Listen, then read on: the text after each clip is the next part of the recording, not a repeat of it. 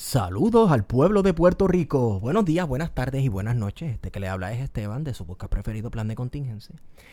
Y lo siguiente es para lamentablemente informarles que esta nota al calce con Minet Bonilla sufrió unos percances técnicos en su final. Queremos disculparnos con ustedes y hacer el compromiso de volverla a invitar para concluir la discusión. Minet, discúlpanos.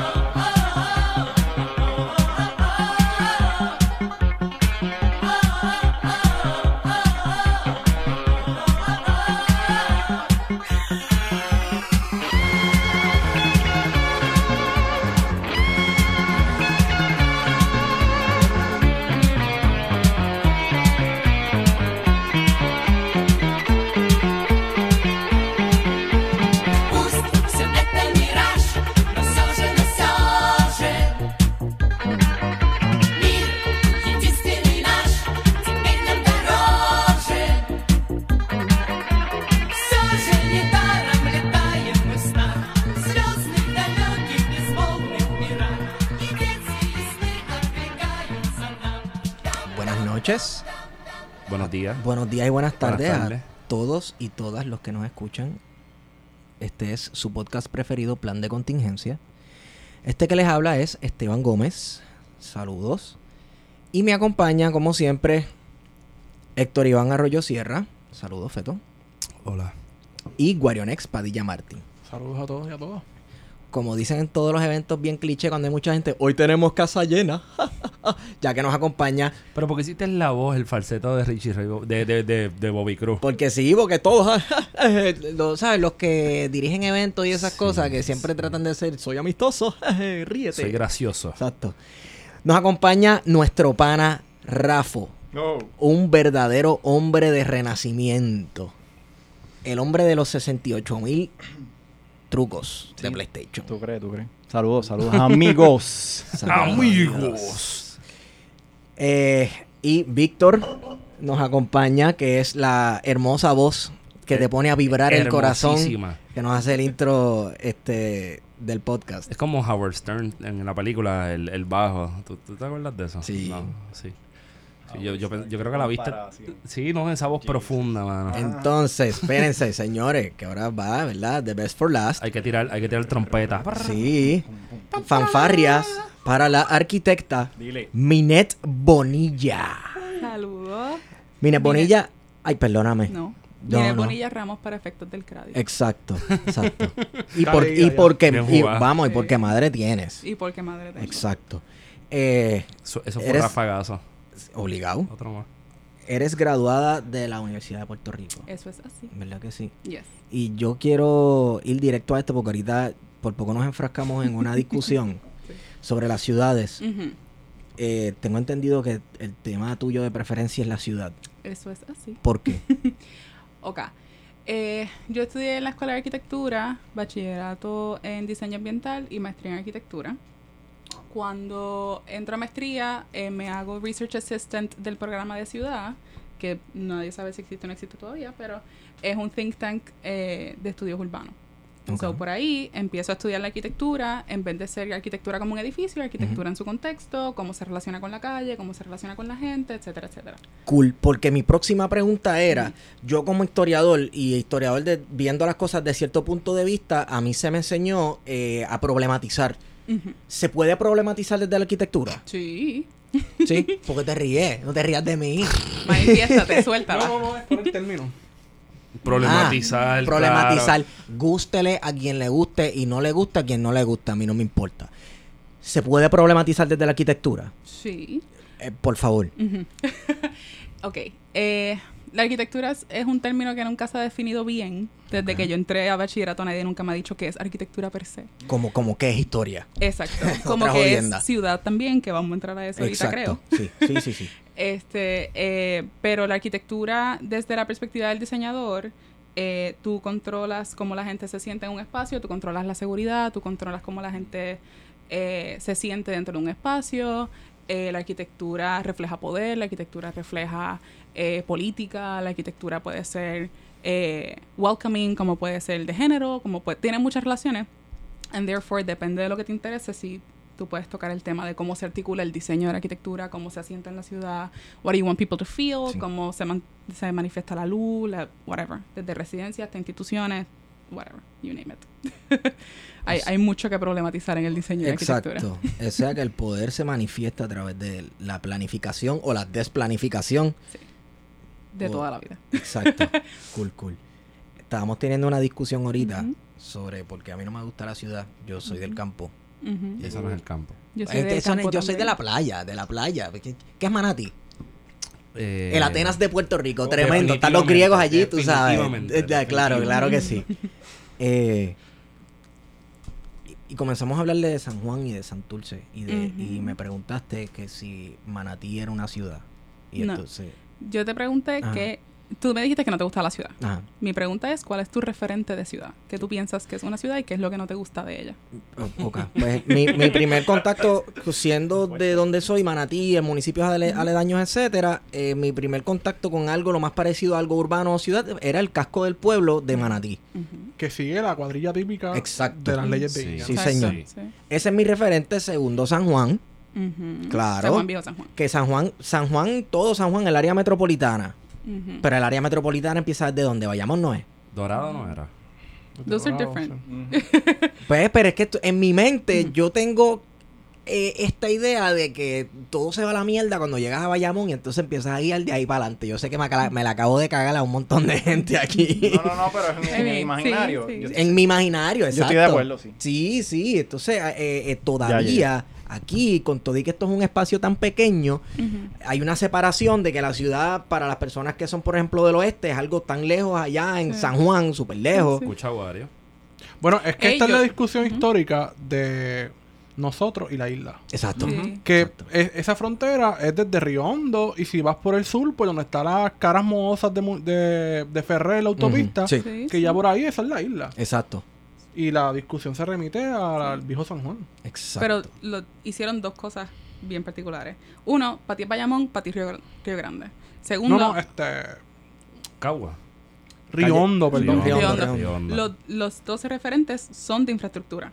Porque la ciudad que tú conoces es una ciudad planificada de expresos, de calles, de suburbanizaciones. So, si eso es para ti una ciudad, a mí tampoco me gusta esa ciudad. Pero a qué tú le llamas área metropolitana slash a qué tú le llamas ciudad, no es lo mismo el Viejo San Juan, que Santurce, que Río Piedra, Ujú. toda esa ciudad, que el casco de Manatí, que son ciudades. ¿A ti te gusta el casco de Manatí? Me gustaba cuando chiquito. Nostalgia. Cuando, de Es cuando, pura cuando- nostalgia. es pura nostalgia. Cuando había gente. Claro, claro, cuando había gente. Ahora no existe. tema. Ahora ni de ambulantes hay. Sí. Ni de pastelillo. Nada. No hay nada. Pues entonces, para que haya una ciudad, tiene que haber gente. Uh.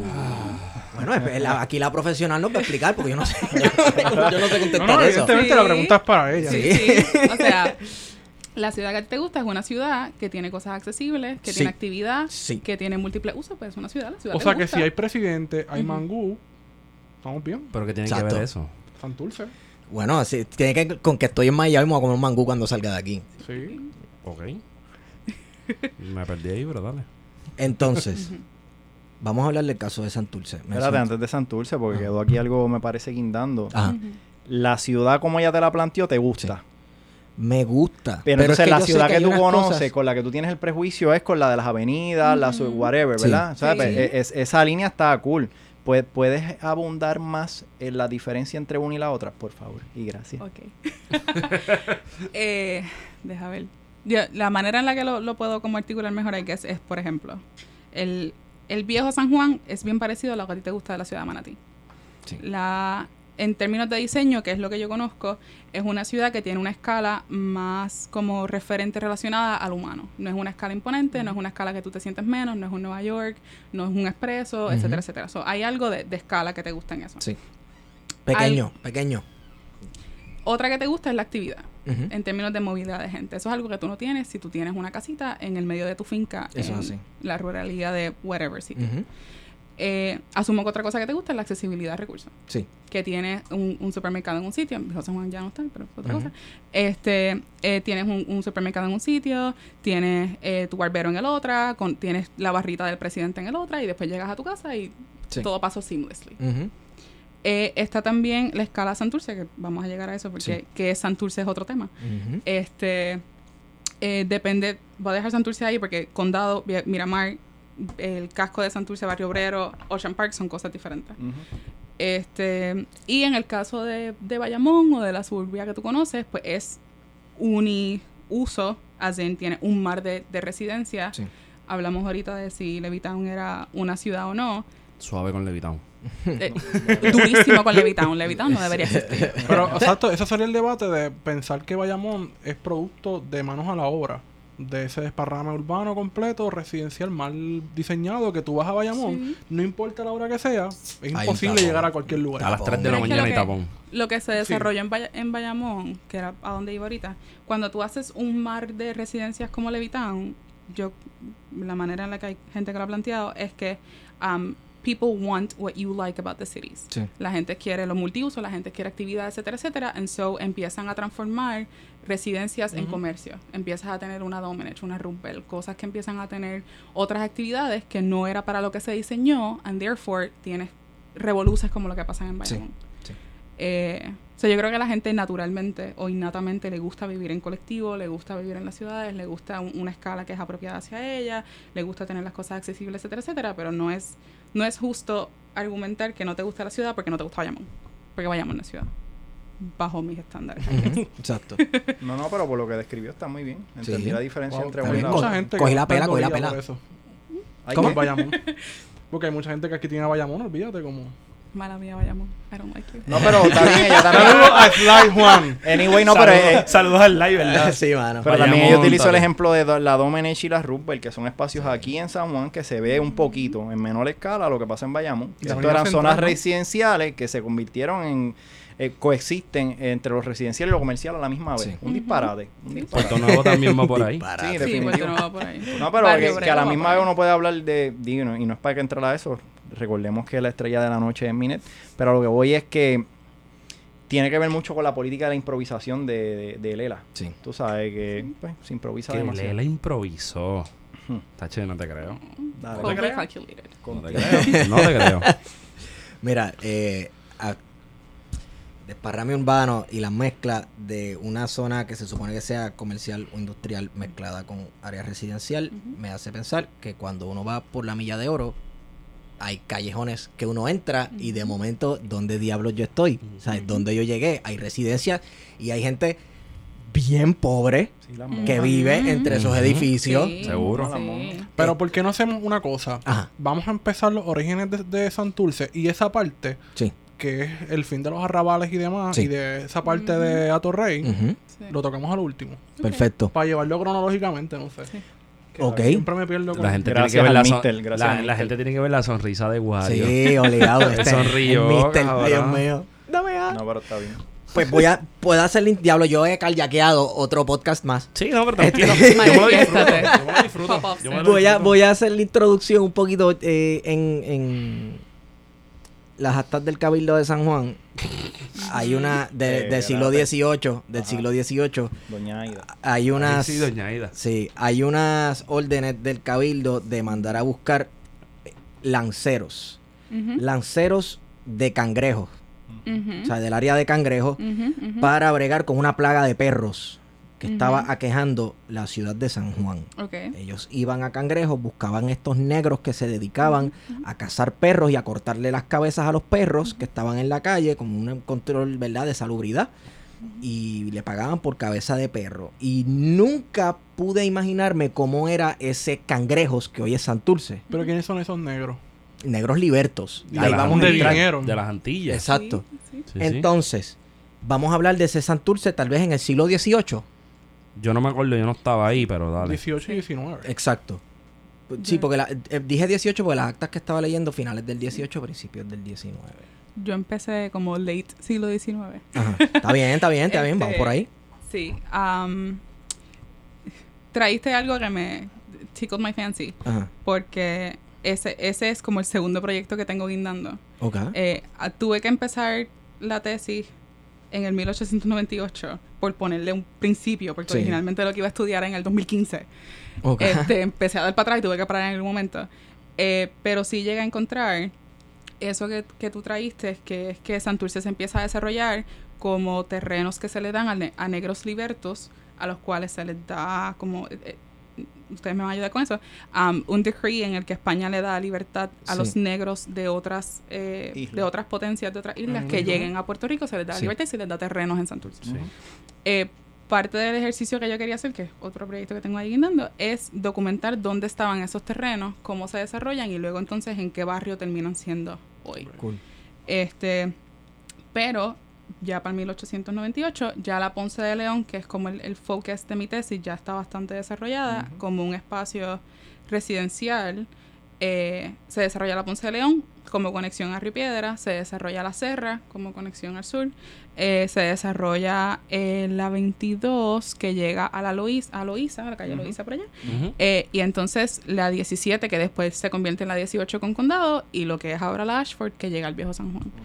Esas son como las arterias que por las que se articula este Que esa era la carretera central, ¿no? A Ponce de León. ajá, la Ponce de León la carretera central que después llega a Río Piedra, se convierte en la en la militar Sí, en Mayagüez, es- ese nombrecito se lo dio Muñoz, te digo, eso es el ELA. Sí. el ELA. La central.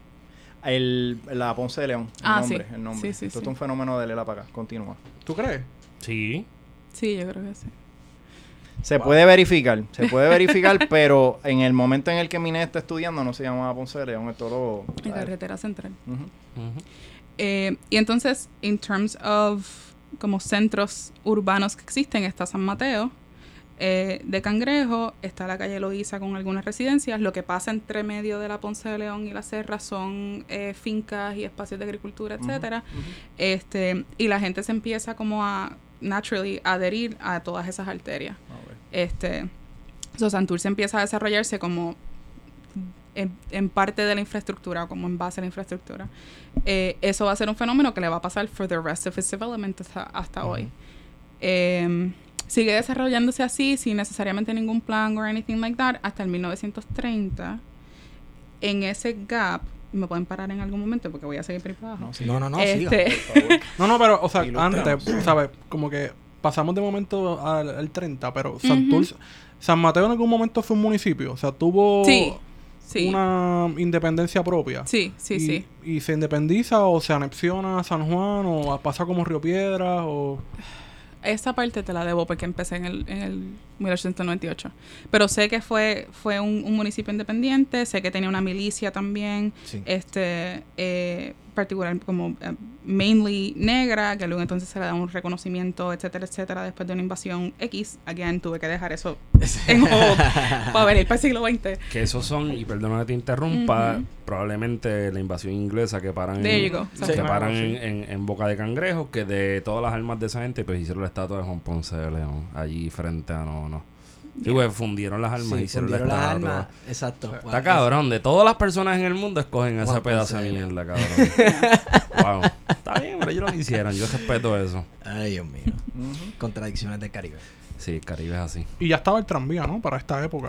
Sí, el tranvía es late 1800s. eh, se le conoce primero como el, el tren Ubarri o algo así. sí, De Pablo. García Barry. Este, eh, y entonces después de ahí pasa a la Puerto Rico Railroad and Ujú. Something Company. Este, y luego entonces en el 46, que vamos a llegar a eso ahorita, se elimina para como preferenciar el carro, que eso es Ujú, otro- otra Sí. discusión. Este, pues de 1898 al 30, Santurce se empieza a desarrollar como un, un toma y dame entre el sector privado y la gente que se está sentando ahí. Eh, se desarrolla eh, Miramar, in the- como en 1910, 12 por ahí.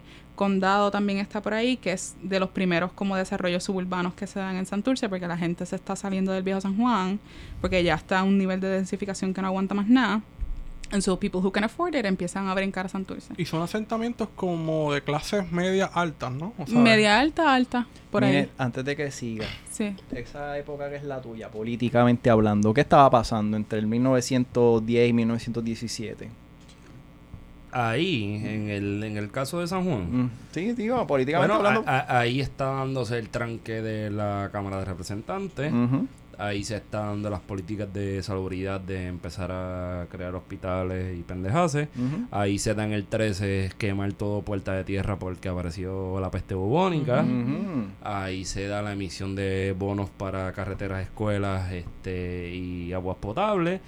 Y si lo adelanto un poco al 16, están los hermanitos Herman y Sostenes Ben, que son Ahí los que compran casi Condado. todo condado y son los dos hermanos que hacen el puente, dueños de la Puerto Rico Telephone Company, la Puerto Rico Railroad Company y la San Juan Electrical Corporation, si no me equivoco. Eh, los hijos de Madame Luchetti y por ahí para abajo. Sí, ahí, ahí está un poco... Sí, yo sabía que ibas a mangarme. yo sabía, yo sabía. Sí. Que no son tan importantes, pero esa gente tiene tanto dinero que si uno mira Santurce, por eso darle un poquito fast forward, la calle del parque no termina en el parque. Ujú. Es cierto. Y el parque, según mi investigación, es la Plaza 2 de marzo de 1917. Así que debajo de donde termina eso, debe estar la cápsula de tiempo que se enterró en 1917 con ¿Dónde termina esa calle? en Condado. ¿En el O sea, Parque del Indio? En el parque. eh, no lo- termina lo- en el Parque Indio. Lo está que, noso- offset, lo que está nosotros conocemos hoy como el Parque Indio era todo ese bulevar. Hay unas fotos bien lindas de eso, Ujú, mano, que todavía sí. yo Hubo digo, una plaza que se trató de montar, pero no se montó. Pero ahí se enterró una, una bóveda de tiempo que se supone que la sacarán hace dos años. Mm, Que sé lo que contiene, pero no lo voy a decir. está bien. Que lean tu Hay tesis. que buscarla. Hay que buscarla. Yo Vamos quiero a alguien que se atreva. pa' Hondi pa' comprar un chipijama, me cago en la hostia. a romper Ahora, ve- sin ahora venimos, la encontramos sin permiso y cuando la abrimos está todo podrido. Está porquería, encuentra nada. Hay una cosa que dijiste de la emisión de bonos para infraestructura. Y si Santurce se caracteriza por algo, es por, por lo menos por las escuelas. Oh, sí. Sí. Que tiene unas escuelas bellísimas. Dominio gringo, ¿no? Dominio gringo, americanización, este, representando el poder de Estados Unidos, está la Labra, la Central, las escuelas de la Hermosas Fernández también, ¿no? son bonitas, sí. Sí, sí. Y calurosa. No sé. Bueno, pero ahí tenemos un ejemplo con esas Eso escuelas. es arquitectura. Que parece esas, esas columnas que en Ponce hay unas cuantas, recuerda Sí. la vez que fuimos, en Ponce hay unas cuantas que parece, parecen el Partenón, como Sí. está así Sí, un templo, sí. para Ah, como son clásicas la y- mayoría. y Vamos al con Teatro la- La Perla. Y con, con el Ujú. águila arriba y todo. Entonces ahí vemos cómo el poder se manifiesta En en la arquitectura. arquitectura. Sí. Oye, pero volviendo entonces a entre el 12 y el 17, y seguimos ahora con Mine Zumba. Malami, Estamos eh, a punto de entrar a la Primera Guerra Mundial. ¿Tú crees que habrá tenido algún tipo de influencia, verdad? Pensando en que nos están a punto de poner el carimbo de estos son ciudadanos Ajá. estadounidenses, etcétera, etcétera. E- ese tipo de infraestructura que se esté elaborando y todos estos bonos que se están dando y todo eso es como para, para que tú veas que esto es un, espacio estadounidense a la misma vez, por lo menos en, en- en el área del condado. pues- tuvimos ayer. Pues yo creo, sí, yo estaba hablando de esto con Wari anoche. ¿Sabes? Porque no Este, sé, no, no es que, no es que vamos a, lo que quiero decir, a ver si me sale, no es que vamos a construir lindo ahí porque vamos a construir lindo, es para que se entienda que esto es un espacio Es estadounidense, layaway. estírate que está llanito. Es layaway. Es un layaway. Sí. En el- por lo menos cuando yo, com- como yo pienso que se da la ciudadanía, y creo que se puede extrapolar a las inversiones extranjeras, ¿verdad? Viendo a los estadounidenses como extranjeros, eh, era esto, esto, bueno, Continúa. sí, sí, pero tú me entiendes. tú me entiendes, para aquella gente que no, que le molesta, sí, sí, ¿verdad? Sí, sí, sí. Este, por eso hacerlo inclusivo. Pues yo pienso que, que sí, que, que todo el desarrollo que se dio, sobre todo eh, la cuestión agrícola, como Puerto Rico, o sea, Puerto Rico desde 1900, vamos a ponerle 12, Ujú. hasta 1920, 22, que todavía la guerra tiene, tiene efectos en Puerto Rico, esa primera guerra mundial, ahí se puede ver que los, en los informes del gobernador, ¿verdad? Pues se puede ver que en efecto la agricultura, los bonos que se emiten, eh, lo que estábamos hablando, Wario, del, del- de la, la comisión de pesos y, La comisión y de, de control se- precios. de precios, que empezaron a procesar gente porque en vez de venderte una libra de pan que costaba tal precio, te estaban dando menos eh, la cuestión de racionar los alimentos, la producción agrícola que iba hacia X cosas, los mensajes de Arthur Jäger diciendo, mira, esta gente está recibiendo el llamado patriótico de desarrollar la isla económicamente, pero en virtud de la guerra. Mm. Eso lo dicen los informes de Arthur Jäger, que tan, tan temprano como ayer yo estaba enseñando la guardia que estaba leyendo de 1916 y 17. Cool. So que sí, en efecto, hay una cosa que está pasando. El- la ciudadanía para mí es el layaway.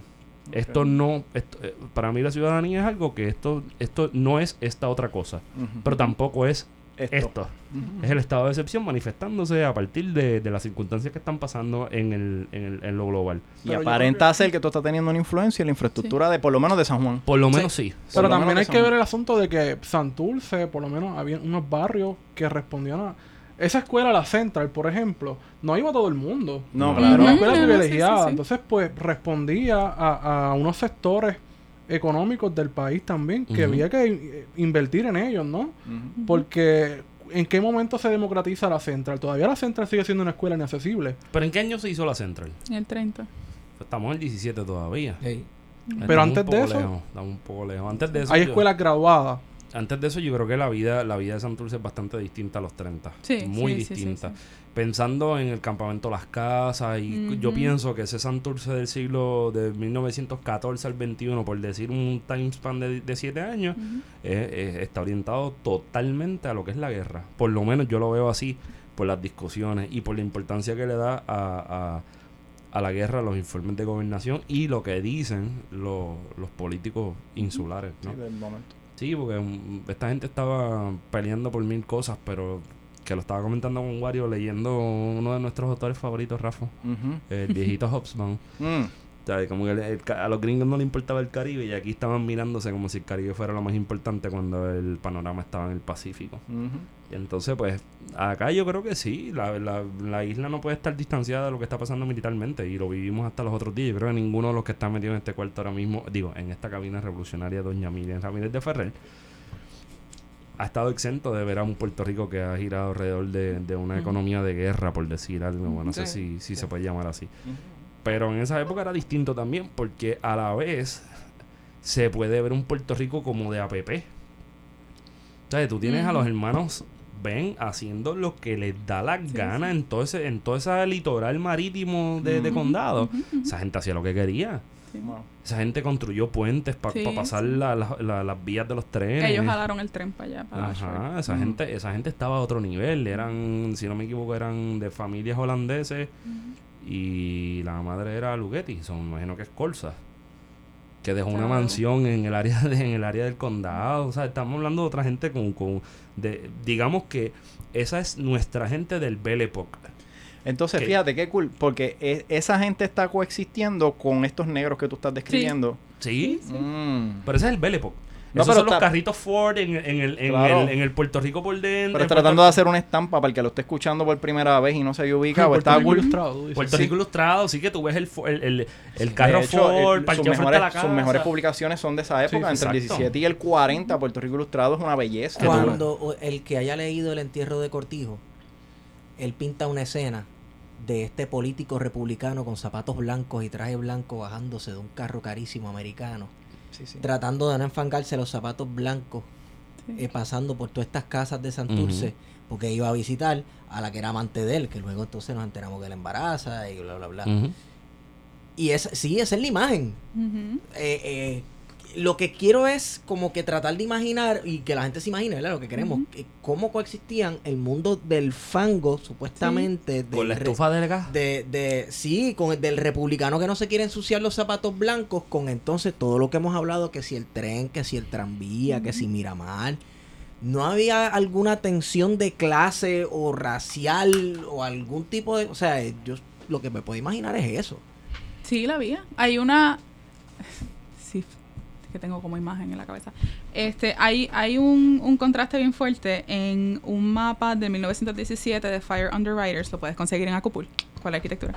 Eh, donde está eh, la, la retícula como de lotes de Miramar Sí. versus la retícula del barrio que está justo al lado, eh, que tiene 6, 20 casas por una manzana, versus una casona en el mismo equivalente de esa manzana. So, Mm. hay, hay comparisons en términos de densidad, de, de cercanía, no, no se comunican at all. O sea, Miramar, Condado, Ocean Park después, Punta Las Sí. Marías que está arriba, todo eso se desarrollan como, subur- como espacio suburbano, Sí. aparte de San Mateo, Gandul, el Todo el Cabro, todos estos Sí, que todavía otros tú barrios puedes que ir a esa sea. área, tú ves las casas de Miramar y vas a esa parte del Gandul y tú lo que ves son como callejones y un montón de casas pegadas todas. Casuchas. Sí, y que también la, la, a lo que iba al principio, Santurce se desarrolla en base de la infraestructura.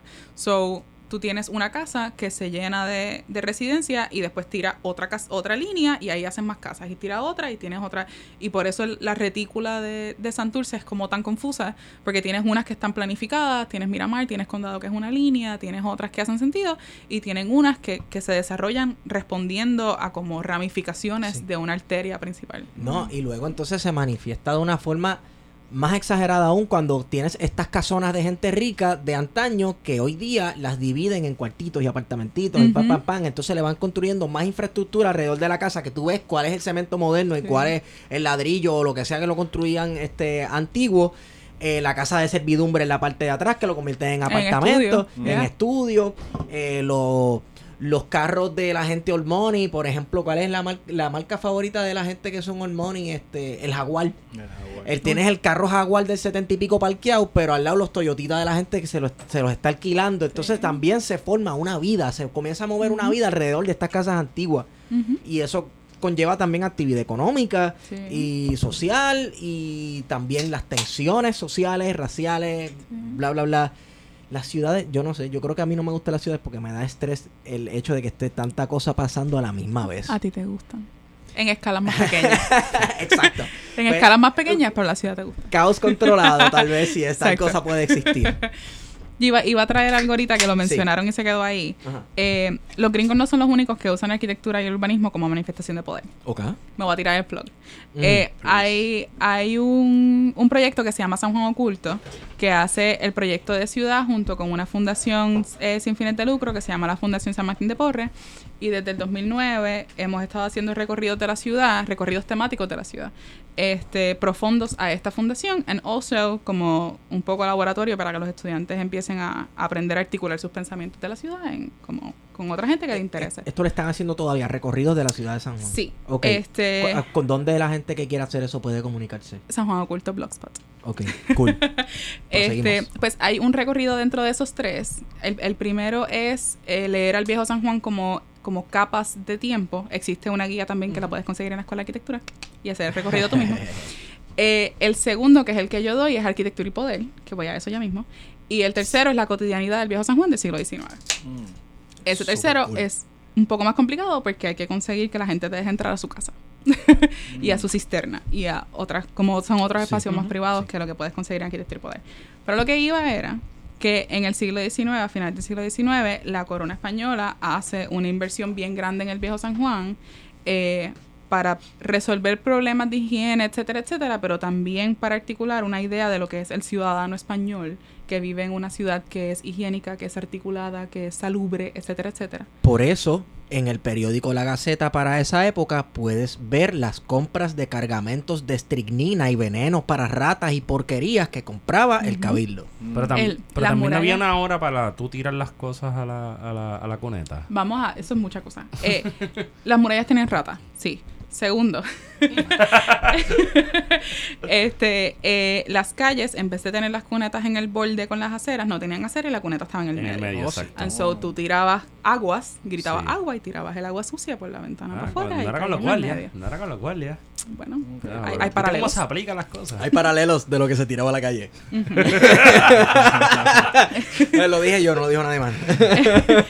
Eh, pero entonces, en ese proyecto de infraestructura hacen varias cosas. Uno, el cementerio estaba alrededor de la Catedral de San Juan y lo sacan y lo sacan a la mura afuera de la muralla. Eso no lo sabía. Yes. Eh, también limpian un barrio completo que se llama Culo Prieto. Eh, Hay muchos, en Manatí uno. En Manatí un culo Manatí un culo un- prieto. Un un saludito a mi gente culo Prieto. ¿Dónde está Un saludo a Rubén Sánchez realmente. Está donde está ahora, lo, lo eliminaron para hacer el mercado. La plaza de mercado. Sí. Ok. Eh, ellos mezclan, es el único, si, si ves el viejo San Juan desde arriba, Ajá. es el único sitio que mezcla dos manzanas. Y se hace como un espacio central allí. Espérate, pero eso- vuelta. Donde está la plaza del mercado, al lado del lúpulo, eso es, eso era culo prieto. Sí, y ahora se llama Las Flores. Ah, qué lindo. De hecho, todo, todo lo, lo- lo- todo lo- ¿cómo yo pudiera decir esto en español? Lo hacen blanquito, Sí. tú sabes. Lo, El matadero siempre estuvo afuera, extramuro. No estoy segura del matadero. Pero si van al, si van al, al, al- sí. cementerio, es bien cabrón porque hay gente que está fuera de la muralla del cementerio. El cementerio tiene partes. Que- No, no creo que tengan cólera. Yo creo que esos son los, los yo creo que son los protestantes y un par de gente más que están ahí Bueno. allá Porque mirando el para el mar. cementerio de Mayagüez, los que tenían cólera, que eran masones y demás, están fuera del Ah, sí. Lo que del pasa es que el, cementerio tiene un, un pórtico. No sé si se acuerdan que es amarillo, etcétera, Sí, etcétera. Del pórtico para atrás es la primera parte del cementerio. El cementerio después no aguanta y lo extienden para adelante. Mm. So, la gente que está afuera es gente que vino después. Mm. Que es, que es como que se extendió el cementerio. Mm, Este, mausoleos que parecen casas en el siglo XIX. Sí. Eh, también otro, otro barrio que eliminan es donde está Vallajá, eh, el asilo de la beneficencia eh, y quote el hospital de locos. Eh, esas tres cosas se hacen como un proyecto de infraestructura completa donde eliminan otro- también otro arrabal este como para apelar a unas, com- unas comunidades, entre comillas, unas poblaciones que no estaban siendo atendidas, que era la milicia, las mujeres, quote unquote, desamparadas y las personas con enfermedades mentales, quote unquote. El, ¿Cuál era el hospital de locos? Eh, lo que es allí. ahora la escuela de arte. Ah, Sí. que da para el morro. Exacto. O sea, ese edificio que tiene la bóveda era el asilo de, Exacto. de tiene, tiene una planta como en E, en el medio hay una capilla, para un lado hombres, para el otro lado mujeres. Exacto. Eh, y cuando lo ves desde afuera, tienen como dos tipos de ventanas, unas que son chiquitas y otras que son piso techo. Este, pues las chiquitas eran para los quote unquote esquizofrénicos o los locos frenéticos, quote unquote. Este, y arriba eran los locos pasivos, quote unquote, que es como gente con depresión, etcétera, etcétera. Mm. And so, como las articulaciones de las ventanas también Sí. tenía que ver con. Esto es Alfonso, la ¿verdad? Alfonso. Alfonso 11. Ah, yo no sé. No sé, no el sé. rey de los reyes, yo no sé. no sé. Sí, porque es que yo recuerdo estar bien bojacho frente al edificio donde es el ICP, creo que es. Y de momento ver el excelentísimo, porque cuando aprendí palagrafía y, Ah, las, y las abreviaturas fue como que. anda Ah, no, pero ese es otro. Yo entiendo eso. Alfonfo, Sí, pero- Alfonfo, Alfonfo. Alfonfo. Porque también se da en un momento en que en el convento de los dominicos, que es la actual galería, cuando se dan las desamortizaciones, que el Estado español se queda con propiedades de la iglesia, lo convierten también en un hospital para uso civil. Y luego la iglesia, Sí. cuando está todo este, el, el turnismo en España, de intercambiarse entre monarquía, constitucionalista Sí. y demás, están constantemente reclamándose esa propiedad que finalmente quedó en manos de- del Estado y por eso es que todavía hoy le, pertene- le perteneció a la Marina de Guerra y después le perteneció al Estado, al Instituto de Cultura. Bueno, y por esa línea yo estoy pensando en el Archivo General, que era un hospital de leprosos también. Sí. Y como la brisa daba, daba para la isleta, pues. Sí, para eso era. Para eso está ahí. Para eso la escuela de, de arte está ahí también. Eh, pero lo que iba era que la, la relación entre arquitectura, poder y política en la ciudad no es unique a los gringos, sino que la corona española un poco lo manifiesta y lo experimenta en las ciudades coloniales, particularmente en San Juan, y los gringos después vienen a hacerlo en, en Santurce. ¿Alguna diferencia de cómo lo hacía cada uno? Que, que tú que te venga a la mente rápido. Bueno, el Sí. estilo español era este, el estilo estadoun- estadounidense de mostrar el poder era este otro. Sí, es que, eh, o sea, ay, me voy a tirar como una ratería. Lo, Ah, in my perception, Ajá. eh, los la- como el approach gringo no es necesariamente eh, urbano La manera en la que en la que se manifiesta es con estructuras particulares que manifiestan o articulan poderes y ciertos espacios para ciertas poblaciones que es double double lo que termina siendo suburbia. Pero o sea, e- es una relación bien distinta en términos de forma tú pensar como en el colectivo y en la calle y en la plaza pública y en la política y cómo se relaciona. España estuvo tres- 400 años en Puerto Rico y que no era tan... ¿sabes? No era necesario tener que ejercer el poder porque ya estaba ahí y Mm. de momento llegan los gringos y dicen pues tenemos que representar cómo lo vamos a Sí. representar. Pues Con con un- edificaciones. con el Tribunal Federal este eh, brutalista. pero es que su- sus ciudades son diferentes Exacto, también a O eso sea, es lo que voy. Es- España se construye de otra manera que lo que se construye Washington, por Ajá, ejemplo. ajá. Sus, sus referentes de ciudad son distintos. So, lo que vienen a replicar es distinto acá. No sé si me explico con Sí, eso. sí, sí, sí. En esa primera mitad del siglo.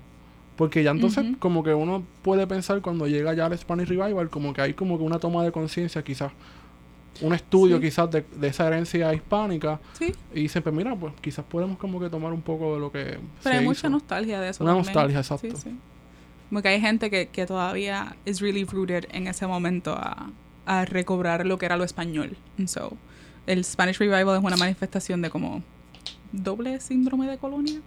Pero ¿qué, qué, ¿para qué época fue el Spanish Revival? 20 en Estados Unidos, 30 en Puerto Rico, ¿no? Bueno, pues entonces si en los 30 coincide eh, eso mismo en la literatura, Ujú. La en cómo se hacía del 30, sí. historia, o sea, estamos hablando de que ninguna de estas cosas en el desarrollo de Puerto Rico como país, nación, lo que usted quiera, son coincidencias. Yeah. Sí, sí. Cool. Point taken. Eh, en ese periodo, en los 20, también hay un proyecto interesante que leí en tu trabajo, que es. Barrio Obrero. Eso es así. Eh, Barrio Obrero ha sido un misterio para mí. este, pero se desarrolla como un espacio suburbano. eh, En contrario o mirror a esos espacios que hablamos ahorita, como Miramar, Condado, etcétera, pues es una urbanización, pero para obreros o para en ese momento personas de um, que trabajan como manual labor, ¿cómo se llama eso? Artesanos. Artesanos. Eh, there you ajá. go, exacto, eso. Este, Ahí está Santiago Iglesias, ¿no? ¿Mm? Santiago Iglesias tiene mucho que ver con Barrio No, bueno, la calle Eduardo Conde se llama así mismo porque Eduardo Conde lo conocían como el, el de la brocha gorda, un excelente pintor que trabajó muchísimo. Yo no sé, De verdad. Decían de así, momento yo pues, dije, este se lo sacó de la manga. Puedes leerte el último librito de Chuco que trata sobre Santurce. O sea, No, edúcate, no me lo saqué de la manga. es que leo. Pero que tiene que ver con eso mismo, porque Sí. no solamente él participó del, del el sindicato que había en ese momento para los trabajadores, que se me olvida el nombre, FLT. ese mismo, era líder de ese momento, sino que también este, vivía en esa área, tú sabes. Este, Ah, lo jugó para él. No, no, no, esto él lo termina haciendo el pueblo, esa, esa sección en nombre de él, lo terminan bautizando Eduardo Conde a- a- hacia él, no fue que él se... se Yo, yo, yo no sé, tenía la idea de que, de que, de que Santiago Iglesias desde la legislatura trató de jugar con eso.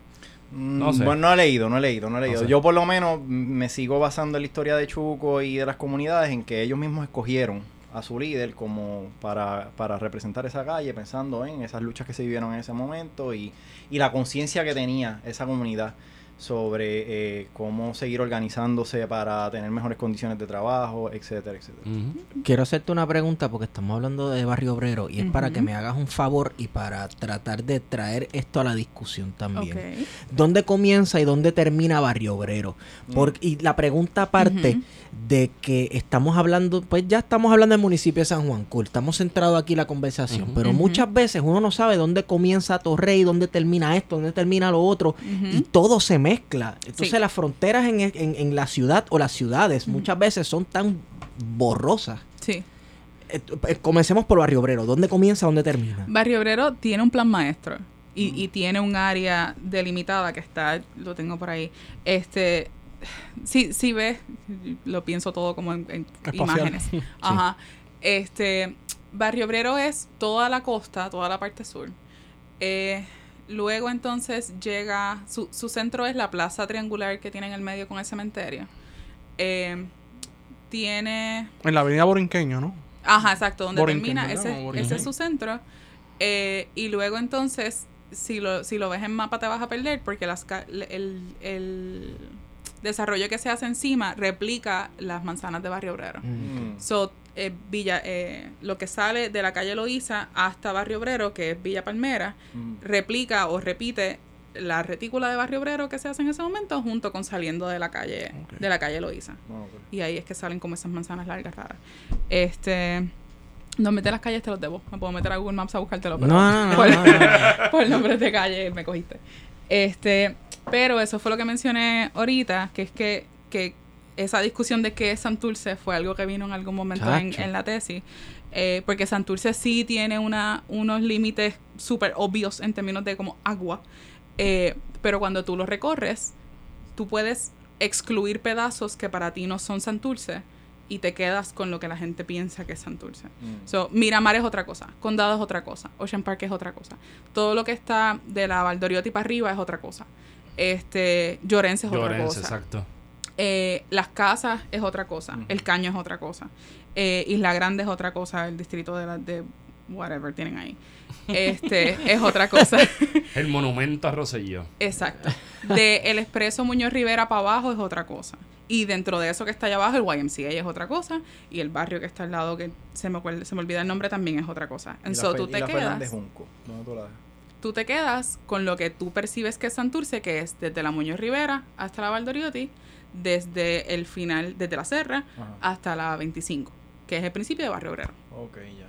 Eso es lo que la gente como... sea, quote como un rectángulo. como- A quienes nos escuchan, eh, deberían darle pausa un momento y abrir Google Maps y seguir escuchando Exacto, como- porque sí. está cool. O sea, estoy tratando Sí. pam pam de tirar todas las líneas. es- Es un podcast interactivo. Traten de abrir Google Maps y mientras escuchan se van dejando y, y me dibujan el mapita a mí que soy malo con las el libro de. Santurce y las voces de su gente decía Ajá. algo así como que a Torrey le pertenecía a Santurce, pero una vez que se disuelve el municipio, pasa a formar parte del municipio de Ripiedra. De Ok. Claro.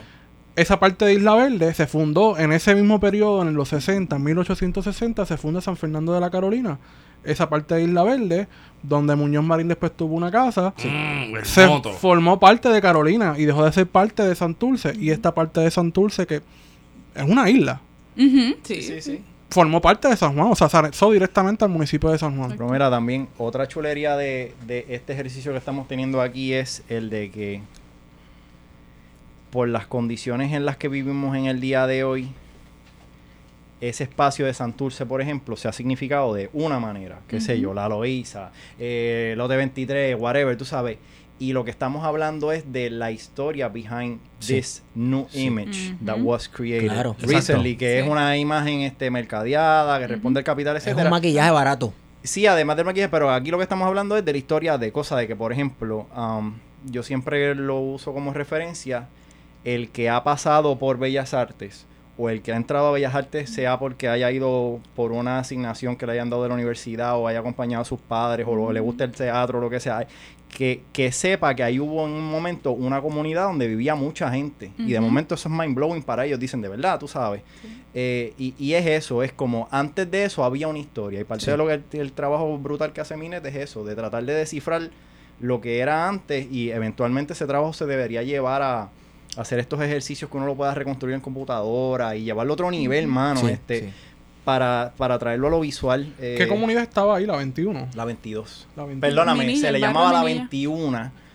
Eh, Que hay una parte que le decía la 21 arriba y la 21 abajo. Es correcto, es correcto. Que bajaba todo, todo lo que nos conocemos hoy como Minillas y porque no estaba la avenida Valdeoriotti de Castro, Exacto. que se construyó en el 50. y- eh, justo cuando inauguró Llorens en el 55, ya yo he encontrado fotografías donde entre el 55 y 56 Están empieza a hacerse fragmentos de la Valdeoriotti. Sí. Pues antes de eso, pues todavía vivió una comunidad de gente, mano. Tú Sí, sabes. hay 5.600 y pico personas. Sí. y en 10 Diatre. años no hay nadie. Y no hay nadie, mano. Estamos hablando, estamos hablando de, de Bellas Artes, ¿no? Barrio Minilla. Lo- Sí. Donde está ahora en las Torres Minilla, Ajá, el Centro de Bellas ajá. Artes, todo ese complejo. Si usted ha ido a comer al mesón que está allá atrás, que queda frente al mapa, Seguro. To- O sea, todo esto es- Sí, no, no, no. Eh, pero eh, detrás de Bellas Artes, entre lo que es la Central High, Bellas Artes, toda esa Sí, área de de la Minilla, central, todo eso era una gran comunidad de gente. Y para el que escuche y para el fiebre que sepa, allí nació y se crió, por ejemplo, Rafael Cortijo Verdejo. Casi nada. Eh, ah, y también tam- eh, allí se crió, y no sé si nació, pero se crió este Silvia Resach, porque Oh. el papá de ella tenía la farmacia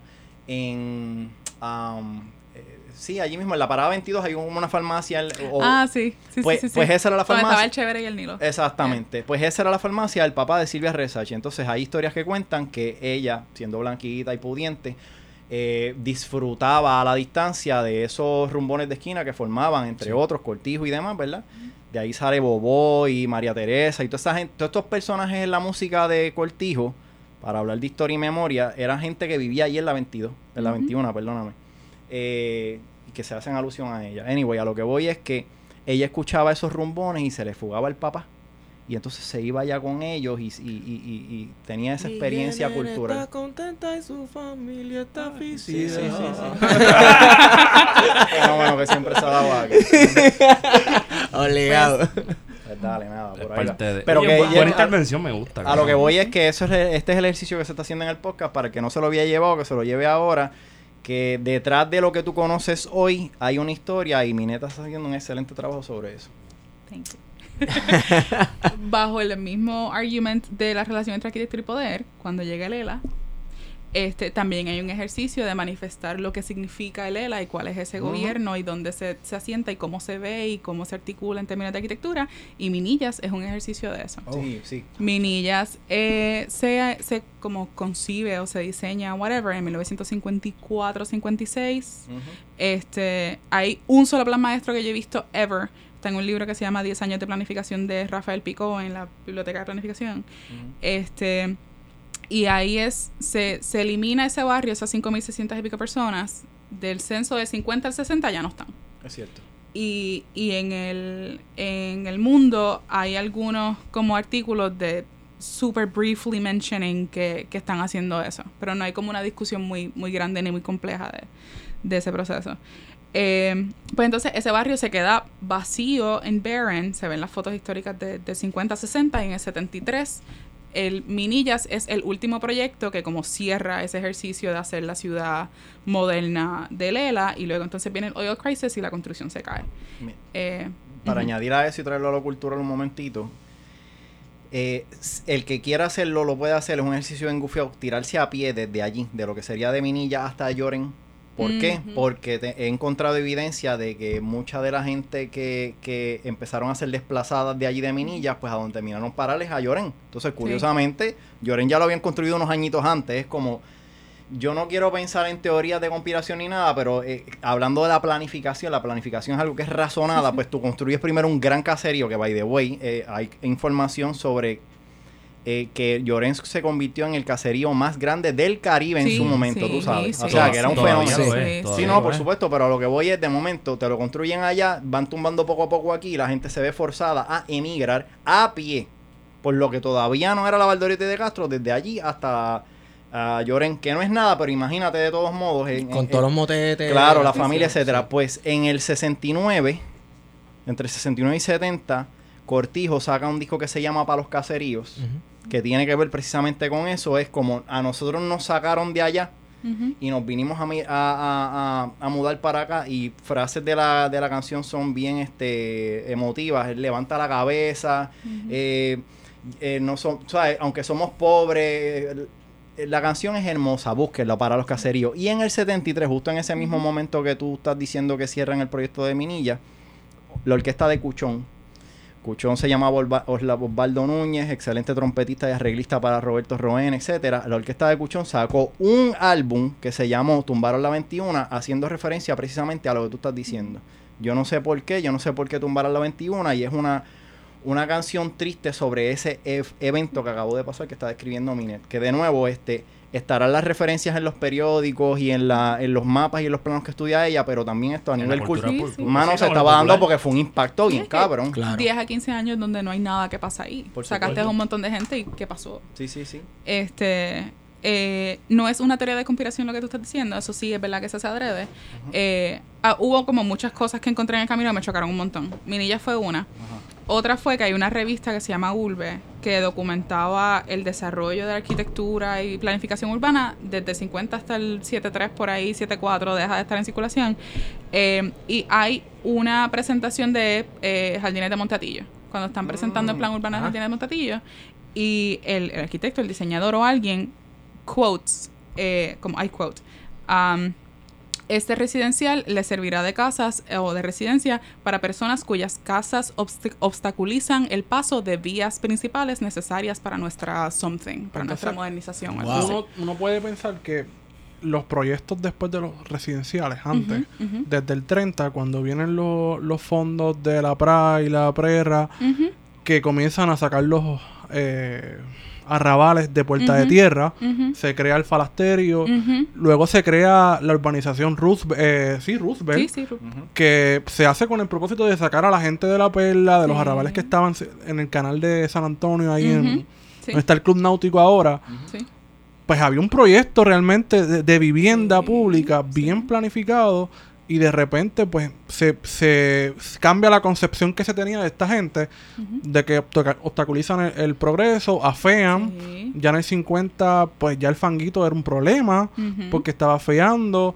El condado se, se, se, se convierte en un área turística, se construye el Hilton en el 50. Ujú. Hay que sacar toda esta gente porque están afeando la ciudad, que si hay que tenerla bonita para el turista. O sea, hay, hay y- varias cosas que pasan ahí. La. Dejar cómo lo pongo. Am, hay una manifestación que se da, que tengo una foto de eso, te la puedo buscar ahorita, este, eh, de la gente de La Perla, porque en La Perla hay un plan espantoso donde se iba a hacer un auditorio. Sí. Era como Mm. un auditorio re- eh, como Una concha, circular ¿no? allá adentro, como una concha. Eh, iban a sacar a todo el mundo para traer estos nuevos como usos o whatever en la ciudad. Eh, el proyecto de, de quote eliminar el arrabal es, es de Lela. Pero antes de eso, para la para y para la para, hay una como un ejercicio de um, higienizar, I guess, o como um, hacer más salubres las condiciones de vivienda de la gente después de la Gran Depresión, etcétera, etcétera. Eh, hay, hay, there's debate entre si eso fue como a noble intention que salió mal o si eso fue como algo bastante calculado porque vivían en espacios este céntricos que va otra cosa yo brinco mucho este que la la percepción de lo que es um, desirable en la ciudad cambia con el tiempo so la ciudad eh, Viejo San Juan por ejemplo se hace in inside o sea se hace fuera de la costa la costa es mala este, después cuando llegamos a Santurce, condado es bueno, Miramar es bueno, la Sí. costa es buena. Este, cuando la costa se vuelve un problema, pues entonces miramos a Minillas y al centro de la ciudad y miramos a y, y hay una relación entre lo que es bueno entre Sí. la costa y adentro, que la gente que termina pagándolo es la gente que vive afuera. Mm. Porque cuando la costa se vuelve se vuelve buena, pues entonces vamos a sacar la perla, vamos Sí. a sacar eh, eh, la marina, que es ahora el, el parking ese que está ahí. O vamos a sacar a la gente del caño para hacer una marina. Exacto, vamos a sacar la marina, vamos a hacer es, es parte de cómo tú resignificas lo que es bueno, positivo, desirable en la ciudad y eso es como una relación que se va fluctuando todo el tiempo. Este, sí, o sea, la relación entre el, el- el- el eliminar el arrabal y toda la cuestión es, es bastante como debatable. También se dieron unos proyectos que a mí me, me joden. Este, el monte, por ejemplo, era un, un arrabal, eh, el condominio, el monte era un experimento urbano. Tiene Estamos hablando de Monte en Atorrey. Sí, no, En que Monte aquí, Río Piedra. montes. 62. Entre Sí. 65 yo creo por que ahí como middle 60s. Ujú. Ya. Este, son dos condominios en C, son excelentes en términos de ventilación, son Sí. a dream. Este, pues tiene esos dos condominios, tienen unas casas como unifamiliares que están abajo, que tienen como unos domos también. Las casitas. Ajá, las casitas. Este, tienen un, un espacio este como verde en el medio y es una idea de que vamos a sacar a toda esta gente del arrabal y vamos a darle este espacio tan como idealistic, etcétera, etcétera. Cuando se termina, resulta que es algo bastante profitable. Ujú. And so vamos a venderlo y vamos a meter a esta gente en un reguerete de caseríos y vamos a como spread them out. Que eso fue otra como issue de cuando la gente la, la movieron de los arrabales a los caseríos. Que fue que las empezaron a meter como sin ningún tipo de entendimiento de, de s- sus lógicas internas. And so metieron arrabales que estaban en conflicto en el mismo caserío y empezaron a tener como roces sociales al principio. Cool. Sí, no, que estaba pensando que tienes razón porque la, la prensa, por lo menos el, el imparcial, yo he notado que antes de que el proyecto abriera, hablando de los montes, se pensaba alquilar. Fue cuando lo vieron profitable, como tú estás diciendo, que entonces dijeron, mira, olvídate de alquilar esto, y entonces tú empiezas a ver los cambios, incluso en los mismos anuncios. El Sí. Primero se decía el gran proyecto moderno, eh, bla, bla, bla, este, para alquilar y entonces luego para la venta. Pero sí, Exacto. sí, sí. Este, ¿Cómo se llamaba el documentalista este de los 50? documentalista Sí, de que los hacía documentales de... Es que se me olvidó el nombre, carajo. Documentales. Jack. No, no es Jack De Delano, Delano, el fotos, otro. sí. Que hacían películas en Puerto Rico. Tiene un apellido raro. Bueno, este, yo estoy pensando primero en la Divesco, en la Divesco Mm. estaba... Sí, no, pero eh, ajá, documentalistas, nombre de ellos. Pues- Había uno que hizo un, un documental en específico, que lo vi en la fundación, que trata sobre el arrabal y el, y el residencial. Y es del 50 y finales del 50. Y no, y no sabe si fue hecho por la Divesco, porque la Divesco, Fue por por la ejemplo, Dividetco, pero... Pues. Porque la Divesco pues estaba Amilcar tirado, pero entonces eh, uno de los eh, estadounidenses, este Edwin, Edwin Roscam y su esposa, eh, mano, de la Di- pero si fue de la Divesco, eso se puede conseguir porque el, el ICP ya hizo, Sí, lo tiene online, yo ya, creo. ya, ya, Sí. todo lo que pudo digitalizar ya está digitalizado y está disponible en la, en su portal, eh, pero no conocía esa, mano, Yo porque yo, tampoco. yo sé que de las películas, tú sabes, qué sé yo. Bueno, este, es un, es un documental. eh, yo creo que empieza con él, el, el nombre, el apellido de la persona. Hmm. Levit o algo. No, no es Levit, el de Levitown, pero. eh, nada, la cuestión es que es bien significativo ver el documental porque tiene una escena en la que están en la Ponce de León llevando las casas de los arrabales Mm. a residencial. Uh, Y entonces tú ves que tienen que cortar todo el tendido eléctrico en el documental. O sea, fue- es la documentación del traslado de una de familias Ujú, del arrabal hacia un residencial. Y entonces tú veías que tenían que ¿Sabes qué cortar. residencial era, no? Creo, creo que era el Llorens. Creo. Eso, los 50 debe ser Lloren. Es bien posible. Mano, eh, hay que buscar ese documental, tú Sí. sabud Cuando puedas, buscamos buscar, el sí. título. En lo que estamos aquí, segui- seguimos hablando. Yo estoy buscando. Nos el- podemos el tirar la misión incluso hasta de verlo y de momento hasta reseñarlo, loco, porque en verdad que yo no lo he visto, estaría bufiado verlo. Y de una vez Porque- vemos los peloteros, ¿no? También después, eventualmente. también. Tenemos que hacer reseñas de películas que nadie ha visto para que las vean. Sí. Hombre, sí. sí, Estaría sí, sí. cabrón.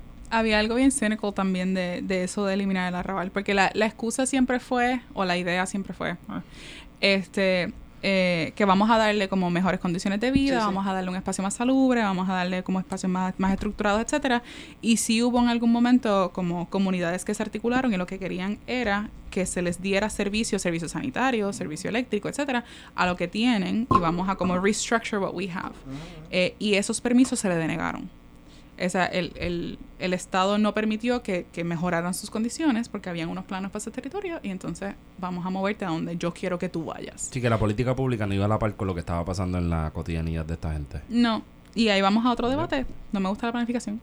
Está bien, Punto. está bien, Eso no es un debate. bien. ¿Por qué no? Ya se ¿Por acabó, qué dale no? skip, dale para el otro. Pero espérate, Oye, ¿por, no, qué? pero- ¿por qué no te gusta la planificación? Mira.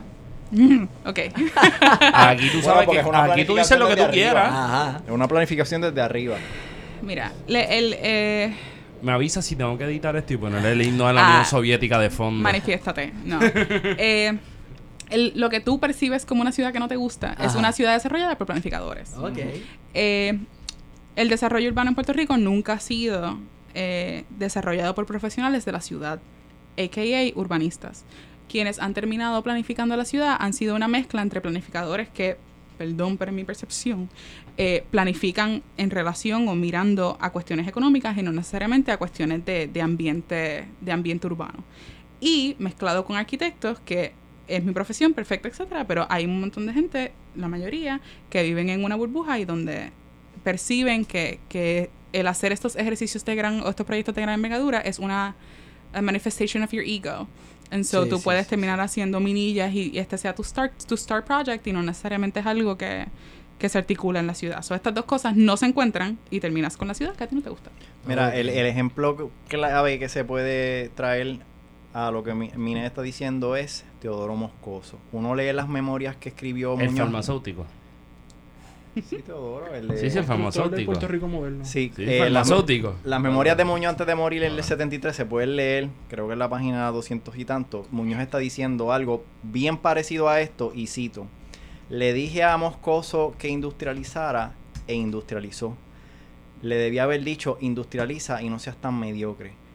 Precisamente por lo que Mine está diciendo, porque él no estaba planificando para la ciudad ni para el pueblo, él tenía Al gran capital. Sí, Exactamente. Claro. O sea, y, y- y eso es parte de lo que está trayendo Mine porque eh, es, es un disparate. pero- pero es que seamos honestos, don- cuando desde el Estado se ha planificado o se ha construido algo en Puerto Rico que no sea partiendo de la premisa del gran capital. No te ¿Cuándo- alcance. ¿Ah? Bigüe, El que hizo el, romance ah, tropical. romance Ah, tropical, claro. Sí. Tiene el documental que está en el... Pero este fue el tipo que hizo la película donde salen los tiros de cámara debajo del agua en 1930. Sí, la sí. primera, creo que es la segunda película. Que estaba perdida. ¿no? Estaba Sí. perdida, salió los otros días. Hay que, hay que traer a Marisol. Está en YouTube, la película. Está puesta. ¿Cómo se llama? Un romance, tropical. Pero la que te estoy diciendo está, la vi en una muestra que hubo en el- la fundación Así que habría que ir allá y ver si- Ok, no, pero ya tenemos por lo menos la ficha. Fun fact, Sí. Ya por lo Vigie- menos. Vigie le hacía la propaganda política al Partido Popular Democrático. Huepa. Eh, Sweepy. te tiraste el sweep. Te vi, te vi con el sweep. Mira, este. Pues eso. Como que estoy pensando, por ejemplo, sa- sacándolo de Santurce, en ese, en ese, en esa franja que comprende Vega Baja, Manatí, Barceloneta Arecibo, en el Calzo, donde por coincidencia, porque el capital siempre funciona por coincidencia, pues pusieron todo el andamiaje farmacéutico del país. La mano invisible. Ya, la mano invisible. Trata, trata jugando, no hagas eso. ¿Mm? Este, pues la mano invisible ubicó a todo el, el- el, digamos, el aparato industrial farmacéutico de los, desde los 50 para acá. Eso fue un planificador. Eh, Pues imagínate. Encima de todos los sumideros del calzo norteño para inyectar las aguas. al- Llegaste a mi punto. Yeah. So, Y por años que uno pasaba por ahí por Barceloneta y ese olor eh, particular. pero eso sí. tiene, pero ese olor particular es la soda cáustica que se usa para bajar el, el ácido del agua. Apesta como a heno y también hay heno, pero el heno tiene que ser en cantidades 10.000 veces eso para que llegue ese olor. Pero en los 50 yo me imagino que todo el agua probablemente está radioactiva de la por para abajo. Porque no hay fin, el sumidero no tiene fin prácticamente, ¿no? Pasamos por el siglo XVIII con mis viajes de la antigüedad, siglo XIX. Pasamos por el proyecto de modernización, entre comillas, en Puerto Rico. Yo quiero hablar de Santurce hoy.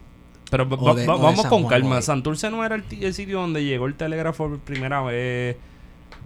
O sea, No sé, pero... Y había un tranvía. O sea, esta gente, yo estoy pensando que esta gente estaba bastante adelante. Bueno, hay un tranvía que todavía hoy en el imaginario nos, se- nos seguimos llamando. Estoy en la parada 18, en la parada 22, Exacto. ¿sabes? Pero- todavía sigue presente. No, está más presente de lo que tú piensas, porque Esteban y yo trabajábamos en aquellos días en el Archivo General de Puerto Oh, sí. Rico. Y el proyecto de, de, de Puerta Tierra, de- del malecón ese bien feito, este que arquitectónicamente podemos hacerle la crítica que sea, porque está bien feo. Pues Esteban y yo estábamos fumando unos cigarrillos porque tenemos nuestros vicios. Y literalmente metieron una excavadora chiquitita y cuando jalaron, recuerdo como hoy, Ah, cuando sí, la brea se empezó a levantar como que 10 pies más abajo. ¿Qué carajo es esto? La línea. Y Sí. era la línea del tren, mano. Oh. Literalmente en la cuneta del archivo general estaba la línea Sí. del tren que Esteban tiene fotos. Si no las has borrado, yo las tengo por ahí en casa. Pero eran las vías, las vías del, del tren, mano. Que Pues está entonces, bien cabrón. Hablemos de, de Santurce hoy y de lo que está ocurriendo en el área metropolitana de Puerto Rico hoy. El Santurce de hoy a mí no me gusta. Se me esquipearon un canto. Ah, no, No, Gracias, gracias, gracias por hacerlo, gracias. ¿Qué pasó? Que está a las millas, boludo. Sí, porque ¿te dan millas? la cronología, aquí hay que llevar la cronología. Ok, Mr. pues dale, dale, dale, dale, dale, dale, me adelanté porque Llegamos- yo llegamos. Yo sé que a 30. ustedes no les gusta la cronología, pero la, la mejor forma de No. poder enseñar la historia a los muchachos es Dile, con... Papi, no te ganaste la estrella roja de No guardia la en el cuello. Un demérito. dile. Seguimos. Me voy a callar. Los 30. No, manifiéstate. Eh, del 30 al 50, eh, Santurce se desarrolla como lo que la gente todavía recuerda como el Santurce de oro. Este, en Santurce de oro. eh, es- I'm, I'm being hyperbolic. Eh, pero sí había un quote donde le llamaban a la parada 22 el Times Square de Santurce. No jodas. So, por ahí van los tiros. Sí, caballo, Diablo, sí. qué piquete, brother. No, pero es que, por ejemplo, el día que ustedes traigan al chino Acevedo para acá, les puede hablar de ese Times Square de Santurce, Hay porque que él lo vivió. Ah. Cerramos, esos- sigue. No, pero for real. No lo vamos a traer, tú lo En sabes. esos mm, 10 años, I wanna say como 38 al 49. Este, se hicieron como give or take 40 cines y teatro. Exacto. Este, fue un, fue un papelón. 40. Los tengo en mapa. Este, eh, se, se desarrollan como 30 a 40 este, cines y teatros. Se desarrollan espacios donde pasa eso que le estaba mencionando de, de la música, etcétera, este, cafetería, empiezan a vivir un montón de, de, gente de distintas clases, quote unquote, este, en el mismo espacio y se desarrolla como un ¿cómo se llama eso? Un simulacro. Este, un simulacro de una ciudad parecida a una ciudad americana. Este, se salen del viejo San Juan, llegan acá, el, la actividad urbana se mueve desde lo que es eh, donde está ahora el Banco Popular, Sí. Ujú. la, la calle Comercio, esa esquinita de allí, este, se mudan a la 18, los bancos se mudan también. Este, luego de ahí pasan a la 22, que ahí es donde está esa esquinita, donde está el Nilo, el Chévere, el Banco Popular al frente. De ahí subes a la 22, tienes el, el hospital y llegas a la Loíza. Esa parte Es ahí de, de la 22 a la 18, hay tiendas por departamento, era lo que había. También, sí. Hay una, hay una, hay un edificio que tiene como un techo en triángulo. Sí. Eso era González Padín.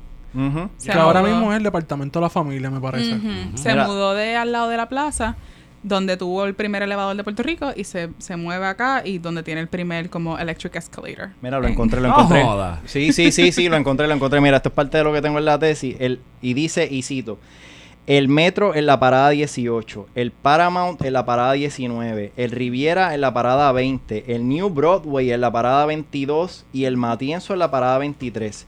Combinaban funciones de cine, drama y espectáculos musicales, incluso de grandes estrellas a nivel internacional, con acompañamiento de las del patio.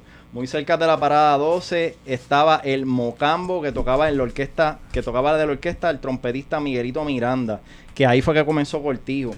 Eh, ¿Qué más te digo? Mira, hacia los muelles en la parada 11 estaba el Black Magic, donde empezó Ismael Rivera a cantar con Cortijo y su combo.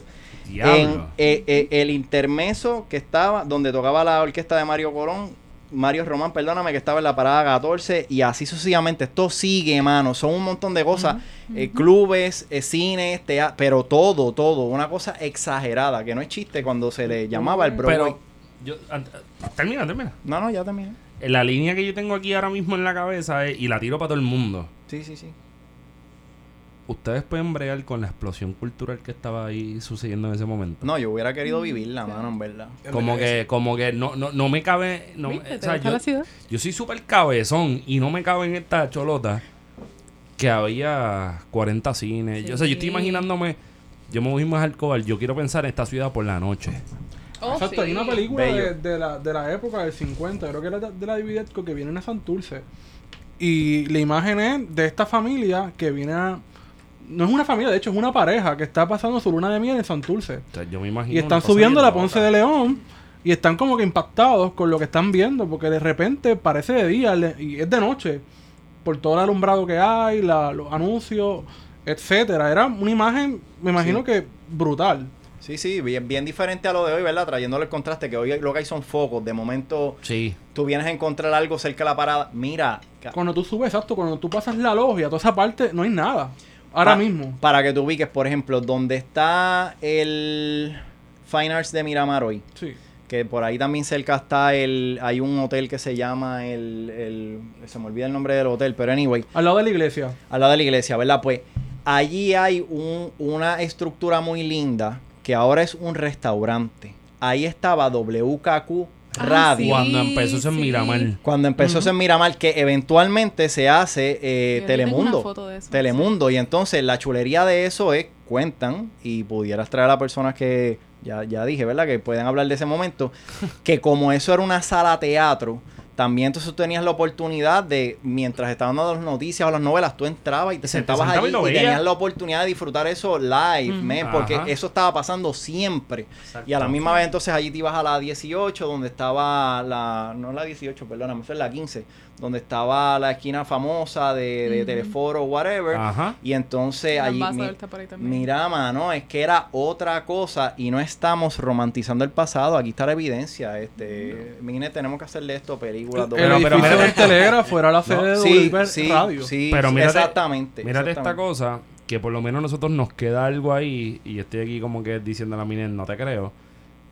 Existió un cine Cobian. Sí, sí. Y si yo lo estoy mirando en el mapa, aunque está medio difícil de ver, pues por la impresión. Eh, creo que, no, porque el mapa debe estar bien hecho, pero la impresión no está tan Plaza. en papel. Es, es Cobian Plaza, donde Sí, estaba sí. WKVM, VQ, algo así, Este, KBM. KBM. Ujú, ujú. Que tú veías la gente, tú veías a Carmen Joven en algunos momentos en la vitrina y tú querías meter una pedra, pero la vitrina aguantaba un poco más que eso, no tenías machete para pero para ese tiempo ya era vanguardia.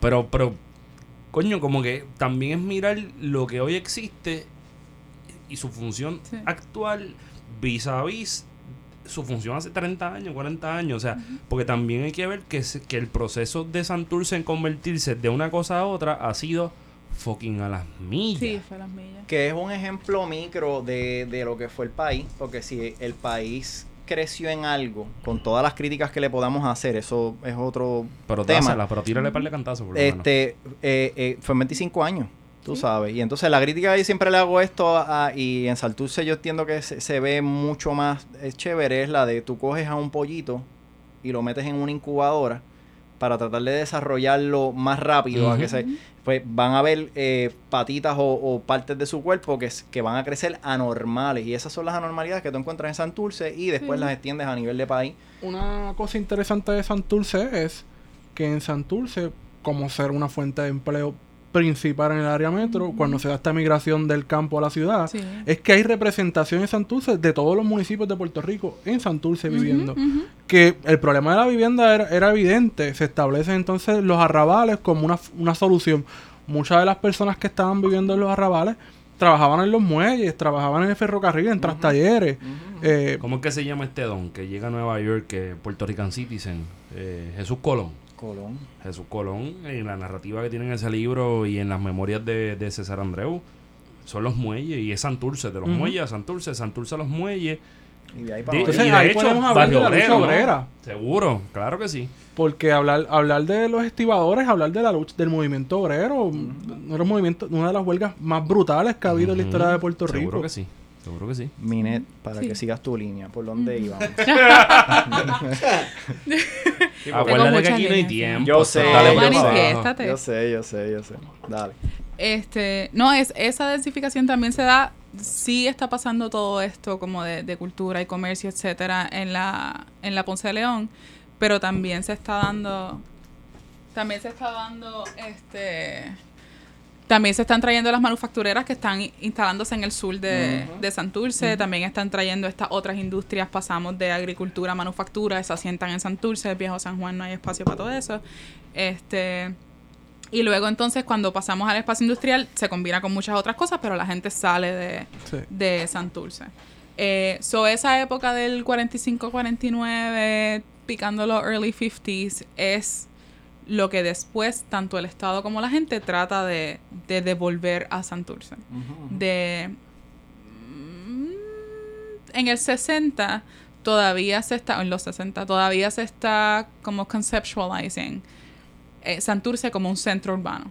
Y cómo lo vamos a planificar para que se mantenga como el centro urbano que es. O sea, como- Vamos, que es el punto de convergencia de la capital del Viejo San Juan, junto con Carolina, con Bayamón, con Río Piedras, todos estos puntos se caen en el mismo centro de from, from its nature, que siempre ha sido un, un punto de paso de la capital al resto de, de la isla. De repente pienso en, en un edificio que para mí es emblemático, porque vivo en esa área, que es el Departamento de Agricultura y la Autoridad de Tierra, que son dos edificios al deco Sí, preciosos sí. y que datan más o menos del 40. En la época se hicieron con fondos de la prera, eh, en un momento de la Segunda Guerra Mundial en que se hace una reforma, una tímida reforma agraria.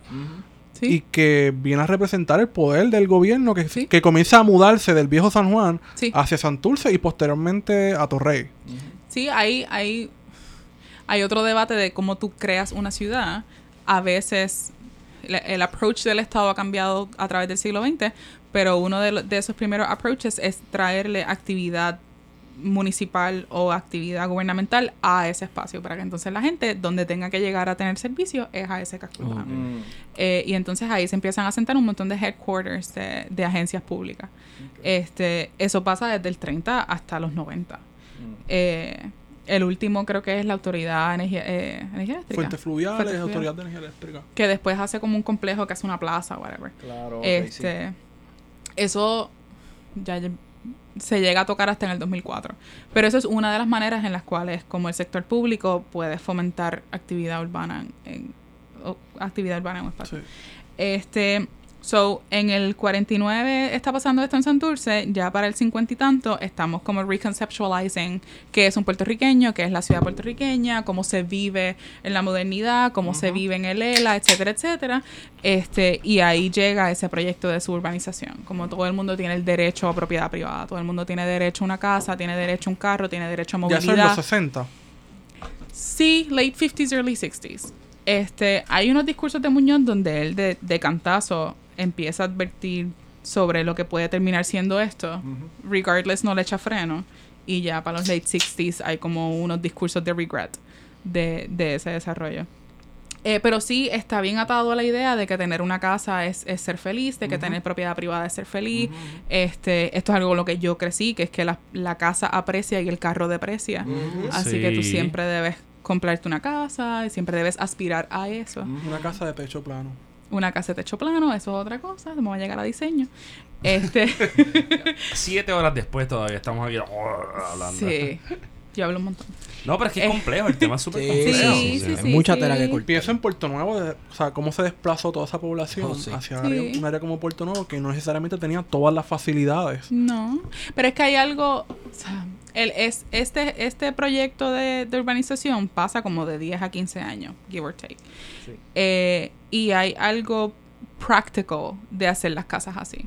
Los, los bloques son 6 por 6 por 2, creo que son, 6 por 2 por 6. Eh, así que las casas van a, van a medir X cantidad, que es X cantidad de bloques. Y la ventana mide tanto porque son modulares. Y llegas hasta 8 pies porque ahí es donde la gente llega como con comodidad sin tener que tocar el techo. Más para adelante es, es too much. Que de hecho Eh, antes eran los techos volados 10, 12 pies para allá arriba, ¿no? Antes los techos 10 a 12 pies hace sentido porque el calor sube. Así que tú haces, haces ventanas en la parte de arriba. Eso Por eso este estudio, si no tiene, imagínate. Sí, O sea. Este estudio está en los 8 pies rosados. sí, sí, sí. Pero, pero sí, no, también pero fíjate, la, arquitectura en aquel entonces también era un poco más individualizada. Ya aquí Sí. este parte de la Mecánica. parte la- del sí. fenómeno de la industrialización que trajo a partir de la Segunda Guerra Mundial fue eso, la uniformidad de, tú sabes, Sí. con la lo puedes traer incluso hasta con la moda, tú sabes, la Ujú. televisión y todo. Por ejemplo, los otros días en, en la casa de mi vieja se cayó parte del empañetado. Y yo dije, coño, yo pensaba que la casa era de los, de los 70, pues no, es de los 60. Y, y están... No, no es asbesto. No, no, no. Porque la memoria que tengo de, chi- de lo más chiquito era que, esto- que fueran a romper una pared y yo nunca en mi vida había visto que alguien usara chinos de río Mm. para bregar, para montar una, una pared de cemento. Y, y si en piedras el cemento, el concreto está cabrón, imagínate con chinos de río chiquititos. Sí, o sea, eso, está, eso está solidísimo. Sí. Y me encontré que hay una pared amarrada con otra, con una tuerca. Ah, ok. Y yo hice como que, anda para el carajo, estas casas son montadas. Sí, O sea, sí, literalmente, sí. estos fueron... Es que pon- eso, sí. Aplanamos botes allí en alturas de Vega Baja y montalas y ármalas y de ahí para abajo ven, que venga el sueño, el Concreto American Dream armado, ¿no? del matrimonio Concreto armado. con Sí, una pero- nena y un nene. Es que hay- Católico también, ¿no? Para Claro, ver. por supuesto. Pasa de, de craftsmanship y hay- esto es un ejercicio que se, que se hace consciente, cómo podemos modular hacer vivienda. Este, co- cómo es el bloque, cuánto mide un bloque, cómo podemos articular una casa que mida X por X y podemos duplicarla por ahí para abajo. eh, y después viene prefabricado, que tú coges, haces un molde y con ese molde tiras lo mismo over and over and over again, las levantas, eh, como curas ese borde, que es lo que tú dices que está atornillado, y tienes una casa. Y no Gracias, necesariamente es montar el bloque como si fuera este mampostería, sino que las tiras en el piso, las levantas como un kit of parts, metes la ventana que la compraste de, qué sé yo, Home Depot, Las whatever, Las mías, la tiraste, clásicas. el techo flat, las paredes flat, las subiste, pam, pam, tienes una casa. Que las casas de esa fuiste. época de los 60 tienen las ventanas desde el techo hasta Al el piso. piso. Sí, Ujú. sí, sí. Pero eso era bien, eh, dependía de cómo las, cómo las producían. Las Claro. Miami son estándares también. Claro, y Pero que también tiene que ver, hablando del tiempo, que es algo que a mí me gusta analizar, Puerto este, Puerto Nuevo se levantó en 40. año y medio, año y medio, lo que te quiero decir, y estamos hablando de, de el proyecto más grande Sí. de urbanización en Puerto Rico en un momento, en año y medio, como único podía hacerse era de esa manera. Sí. Entonces, para mí, parte de lo que yo, porque yo hago un análisis este semiótico, utilizar la palabra de domingo, Puerto, Puerto Nuevo estaba marcando una pauta, tú sabes, Sí. que se quería replicar a nivel isla. Sí. Porque a partir de esa, Caparrajáis. Caparraterras, este, después en, en, en, Aguadilla, en Aguadilla, no, perdóname, en Cabo Rojo, que se hizo Villa Grimaldi, si mal no recuerdo, y así. Mm. Tú sabes, todos hechos por Long Construction también. Sí, Eh, Que eh, después tuvo un problemita con cierto Sí, sí, gobernador. sí, sí, sí, sí, sí, claro. sí. Pero que eh, a de lo que voy longos. Eso está documentado. Mira, sí, sí. del 90. 47, que es cuando parte Puerto Nuevo, al 55 ya tú tenías este, una cantidad de urbanizaciones a nivel isla que como único se pudieron montar fue con esto y entonces ahí es que empieza el tiempo acelerado a, a lo que Lo yo que tú has dicho. Sí, sí, sí. Así que sabes. brincamos de, del LP a la ITRAC, al CASE, a las millas. Rápido, entonces sí, mira, sí, sí. ah, trayéndolo para que a ver si Minet habla un poco sobre eso, en el yo- la información que yo he encontrado, en el 1940 Ujú. a nivel isla Ujú. habían un poco más de 20.000 automóviles. Ah, sí. Para el 60 ya habían 170.000 y para el 70 700.000. Sí, sí. En 30 años, réstale 700.000 a 20.000. Eso se, eso se cuadruplicó. o más. Es una ex, pero entonces ahí te, Mínimo, ahí te hicieron todas las avenidas principales, la Bordoriotti de Castro, de Diego, eh, um, eh, Dios mío, el Expreso de las Américas. Sí, bla, todos bla. los expresos. ¿Sabes qué un ejercicio sería interesante? Ver cuántos Ver- tickets le daban a Ramón No, no, no, Antonio. no. Sobre los carros no. ¿Cuántas escuelas se construyeron? Porque muchas de estas urbanizaciones tienen escuelas dentro. Sí, sí, sí. sí. Y eso sería interesante ver. Añadirlo, Exacto. añadirlo. Sí, no, porque, porque, muchas de estas, de estas escuelas tuvieron que hacerse después sí, sí. de construidas estas, estas urbanizaciones porque ni siquiera tenían los servicios más elementales. Tenías que trasladarte en un carro precisamente para ir a una escuela. Entonces, de repente en Puerto Nuevo hay un montón de escuelas. Eh, en Caparra, eh, donde están las urbanizaciones, dentro de esas urbanizaciones hay escuelas. Sí, sí, sí. Yo no te quiero menospreciar la escuela, Wario. Pero a mí me gustaría ver en esa misma línea el parque pelota. También. Ah, sí. Bueno, Irán sí. Bison, Irán Bison. El parque la pelota. recreación. Sí, pero también el parque pelota como, como, Como un espacio de recreación comunitaria. y como algo central dentro, Sí, de, dentro sí. De, la, de la comunidad. Que siempre está Sí. lo de la escuela. Porque, por ejemplo, sí, sí, pero no necesariamente. Porque, por ejemplo, en- pero, no, pero yo, yo he ido hasta en Cabo Rojo a visitar unas amistades y, y alrededor del parque este, pelota básicamente está... en Vega Baja No, en Vega Baja Pero el- el parque pelota hay después parques de pelota que no tienen escuela. papi. Me va a darle Bueno, pero, Sí, pues, sí. pues, bueno, en hay un parque de pelota por cada una de las, de las urbanizaciones que también es Sí, ridículo, mano. sí. Estamos hablando de que tiene que haber más de 40 parques de pelota en un municipio súper pequeño. Pero ¿no? fíjate, hablando del imaginario, fíjate el tipo de vida que querían crear en menos nada. Tenías la casa para la familia heterosexual. De dos y dos. De dos y dos. Entonces, el parquecito para entretenimiento y el esparcimiento, etcétera. Este, el automóvil también para que te llevara entonces por las nuevas carreteras. Es que es una cosa que el es supermercado. El supermercado, la Supermercado. farmacia Walgreens llegaron más o menos en ese momento. Los cosos están en, En, el, en, en Manatí se abre, para hablar de Manatí, ¿verdad? Claro, el el. Doctor Center. Sí. Abrió en el 57 Sí. 58 más o menos por ahí. 58. Eh, uno de los primeros hospitales brutales aquí con los mejores eh, eh, recursos eh, médicos que había. Y así, mano, o sea, en nada está pasando todo esto. Eso me acuerda a, a las ciudades que uno compra de Lego, que Mm. son ensambladas. Eso me acuerda a, los maniquíes de las bombas nucleares. Pues entonces ya en los 60 Exacto. con esta aparición de las ciudades se puede entonces decir que hay un, una decaída de Santurce. O sea, Sí, pa- a- sí, la aparición sí. de las urbanizaciones, Sí, sí. sí, No, sí. no, me imagino o sea, hay, sí. hay varias cosas que hacen que Santurce pierda es, ese como centrismo. Este aparece en las tiendas por departamento. Ujú. Aparece Plaza Las Américas. Oh, que saca todos los comercios. Aparece la Milla de Oro, que saca Ujú. todos los bancos. Ujú, ujú, Aparece en la suburbia, que, que saca toda la gente. Aparece eliminar el arrabal y los caseríos, que los, riega- los regaste por toda la área metropolitana. Aparecen los expresos, sacaste la gente. Todas estas cosas, comercio, banca, gente, circulación, hace que no hay ninguna razón por la cual yo debo quedarme en Santurce. Cuando todo lo que necesito está en mi carro. Exacto. Yo puedo vivir en este sitio, Y llegar. Puedo ir a plaza sin tener que bregar con la gente, puedo ir al banco, resolver mi cosa, montarme en mi carro, irme a, al campo que me gusta tanto. Y coincide, y coincide con el apogeo y el nacimiento de los fast food que te los comen en tu carro. También. No tienes ni que bajar. Yo pensé que ibas a hablar de perico y con eso- No, los fast food, Con todo eso llega eso. Costco también. Todas esas son dinámicas o, o tipologías de comercio suburbano. El autobanco también, que es un Mm. fenómeno que llega así. El asunto es no te bajes del carro. No te Sí, bajes del sí. carro. Wal- No, el, llegue- no el camines, Walmart, de hecho. el Walmart de Santurce es uno de los primeros Walmarts urbanos que se desarrollan. So, el- Walmart ¿Quién ahora no se siente de- patriota? Walmart ahora está tratando de meterse a las ciudades otra vez porque la gente, entiendo yo, quiero, tengo esperanza de pensar, eh, que la gente se está dando cuenta que la vida suburbana no es all that it's cut out to be. And so la gente está empezando a regresar a la ciudad. Por varias razones. Porque es más económico, porque eh, la propiedad ha devaluado, pues ta, ta, ta, ta, ta. Y también por, por la accesibilidad a esos recursos. Y la And so- gentrificación también, ¿verdad? no? Suave. And so, eh, todas estas estos tipos de comercio que se desarrollan respondiendo a la suburbia ahora están tratando de articularse dentro de la ciudad, a ver cómo pueden sobrevivir dentro de ese de ese nuevo como paradigm, I guess. Pero llegamos ahora. Esteban, Muy bien, no, no, Esteban, bien, creo que hemos llegado al que Santurce quería. del 2014. Porque 2014. Se levanta un edificio Oh en medio de la 18 A ver. ¿Cuál? Walmart. Ah, Walmart. ¿Y a qué responde? eso? Ciudadela. Ciudadela, loco. Bueno, Todo Lote eso- 23. No, me fui un poco más para adelante. todo perdón, no eso quiero- responde a un plan que se llama Plan Santurce Centro del 2004. Exacto, es verdad. Hay hay una hay un proyecto que se hace, but- ¿De quién es este proyecto? Para empezar un poco a echar culpa.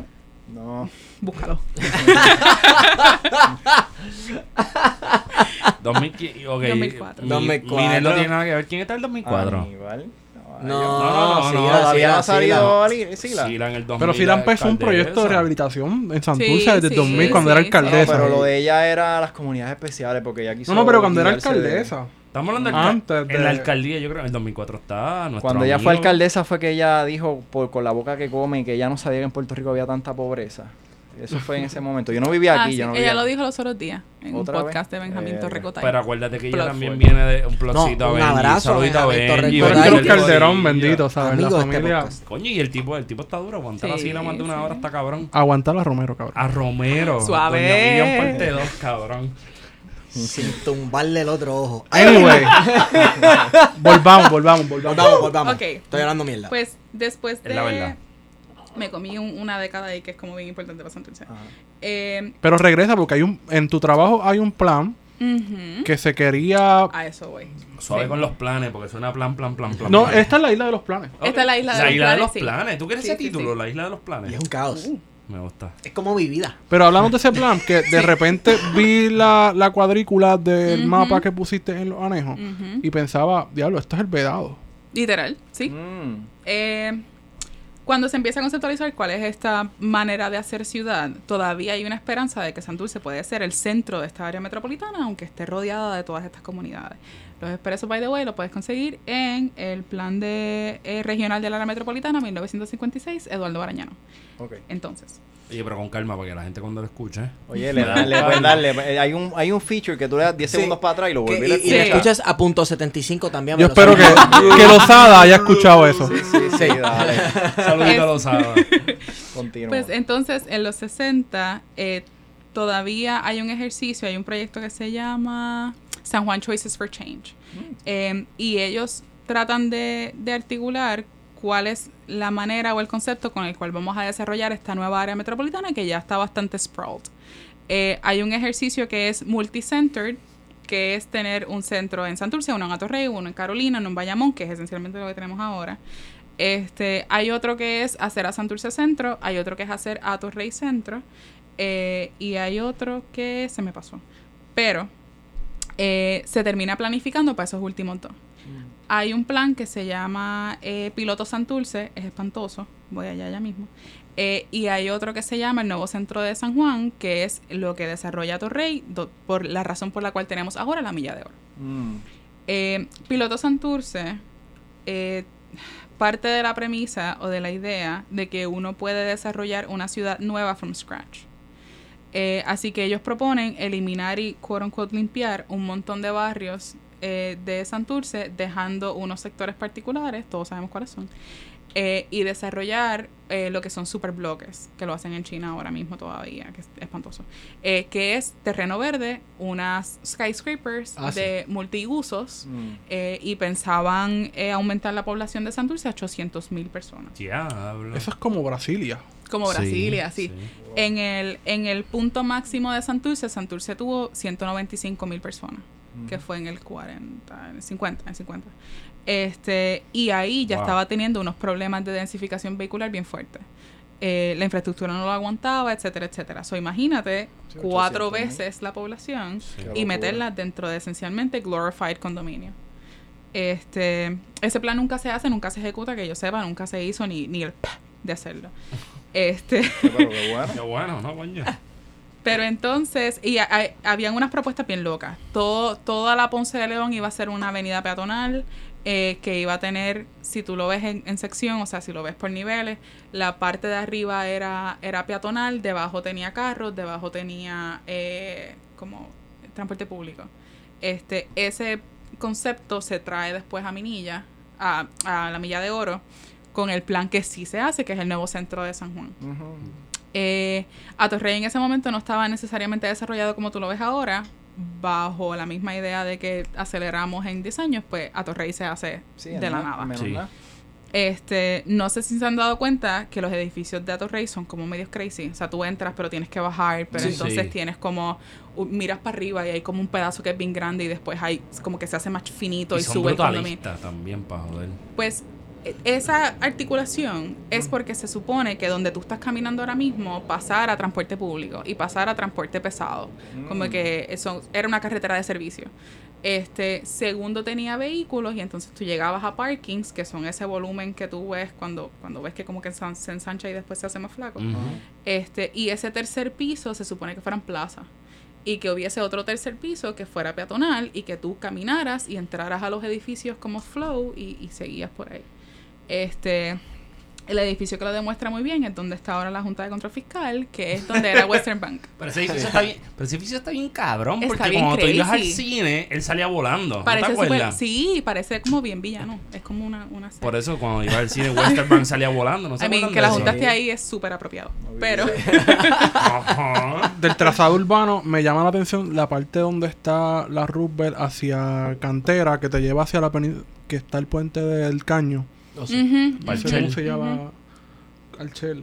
Del Shell en la... En la Sí, bueno, sí, sí, el sí, puente. sí, El de la sí, esquina, sí, sí. eh. Ah, miren, Que por ahí está el ombudsman. El El edificio. quiero Exacto. recomendarles algo. No, no, no, no, Un no, día- En la Roosevelt, donde te lleva hacia el, el econo que está Ah, en la Roosevelt. En la Roosevelt. Ah, no, sí, sí. Que es una avenida súper grande con su solo. Oh, Hay una, como que se ve una planificación Que de al los edificios. Que uno le Al pasa por la. Liberty, Sí. la iglesia esa que está allí. Y son como ocho carriles casi. Sí, sí, así. es bien extraña esa, esa parte de San Juan. Para nada, porque es un bloque. Es un bloque. Antes que se me olvide, yo quería dejar esto para el final del podcast, pero quiero recomendarle a todo aquel que tenga unas cuantas horas un sábado en la mañana y quiera hacer un buen, buen ejercicio. No me diga que lo vamos a mandar a correr por la camina, milla sí. de oro. No, Diablo. no, no por la milla de oro, no. Eh, camine desde donde empieza el puente de la Shell, ¿cómo se llama eso allí? Eso es Martín Peña, ¿no? Eh, exacto, allí al lado del caño, camine desde ahí hasta Puerta de Tierra. Es una longa.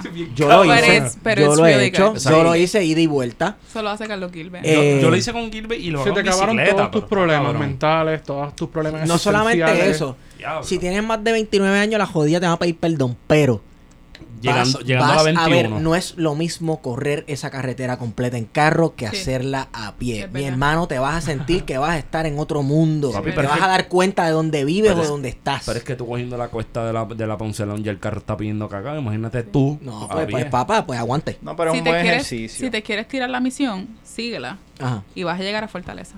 Ah, no, yo llegué al morro. Vale. Y, y toqué el, así el, el muro así del morro para decir, llega al morro, puñeta de morro, bebé.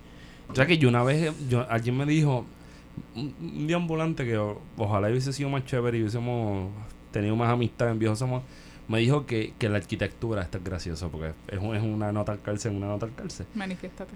Es gracioso porque me dijo, si tú te vas allá abajo a las puertas de, a las puertas del morro y yo me paro aquí y te grito cabrón y tú me entiendes, me debes un cigarrillo. Y yo, bien pendejo, fui a las puertas del morro y el tipo me gritó cabrón desde Valleja y yo lo escuché Sí. y le di un cigarrillo. Para que tú veas La cómo física. funciona esta pendeja bien loca, cabrón. Una locura. Nada, eso fue una nota al cárcel que no tiene fin. Y mi anécdota, yo creo que acaba de descarrilar toda la discusión. No, pero está chévere. Está No, no, chévere. no, pero está, es un buen ejercicio. recomendación Pero también, pero también hay que caminar la, la, la ciudad, entre comillas, ¿no? Porque la ciudad... Bueno, mientras tú estés en un carro, tú no, estás, tú no sabes qué carajo es lo que Pues está pasando alrededor, La mano. experiencia es distinta. Claro. La experiencia es distinta. Cuando se puedan, cuando puedan, se leen el primer capítulo de La maldición de Pedreida de Rafi Bernabe. Él trabaja el, el- lo, lo que fue am, el carro para la ciudad en Santurce y Atorrey. Sí. y cómo lo que es vivir dentro de, de- de ese carro y cómo te, te aísla, te, te Sí. Sí. sabes, es, es- es otra experiencia. Entonces tú miras, por ejemplo, Mineta estaba hablando de 40 teatros, cines, whatever, en Santurce. Que después fueron evolucionando y se convirtieron en otras cosas, hasta cines, porno, que eso está bien cabrón. Sí, eso también lo hubo y habían unos que se llaman meaditos. Meaito. Meaito. Meaito. Qué cosa cabrona. O sea, no decían meaditos arriba, pero No, ese era como el colloquial name. Sí, sí. Que era como el más porquerita. Ah, de ahí sale como mi papá le dice a los lugares porquería. Mi, mamá- mi papá vivió en Barrio Obrero un tiempo. Ah, pues tú- pues ya- se llegó- Sí, había viejo tuyo. Primero, primero en los 70 en Viejo San Juan y después Barrio De Obrero. picoló, Ah. Súper choteado. Tu viejo se choteó ahí. Hey. Suave. Los miaditos, no, no, no, no. Él le decía, como cuando un sitio es bien trilly, esa es un miadito. Sí, pero los meaditos y los pornos no son lo mismo. Bueno, pero Ah. pues, no sabemos hasta ahora cómo él lo le construye la cosa. Bueno, vamos a ver. Pero, por ejemplo, es que también se puede... Yo no sé, para mí, no sé si es parte de, de Santurce, pero Puerta Tierra, mano. que limbo. caminándolo nada más uno puede ver como que esa, mi- esa misma dinámica que se daba en Santurce un poco se puede extrapolar a, a- a ese canto de, de lo que era la panadería imperial, el PPD, por ahí. Bueno, y lo, que está interior entre la, entre lo que es la avenida Juan Ponce de León y la. Constitución. Me voy a tirar otro Todas esas plug. comunidades. Eso es el Por tren. favor, dale. Viene una segunda edición de San Juan Oculto con una ruta de Puerta de Tierra. Este, estaría que se llama el paisaje, paisaje arquitectónico de la política puertorriqueña. Y todo el mundo tiene que estar escuchando a Rafi Levy.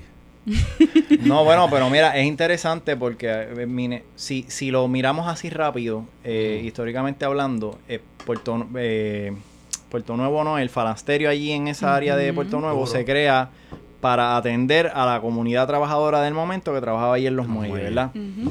Eh, de ahí en- sale en Puerto Rico la salsa puertorriqueña, ¿verdad?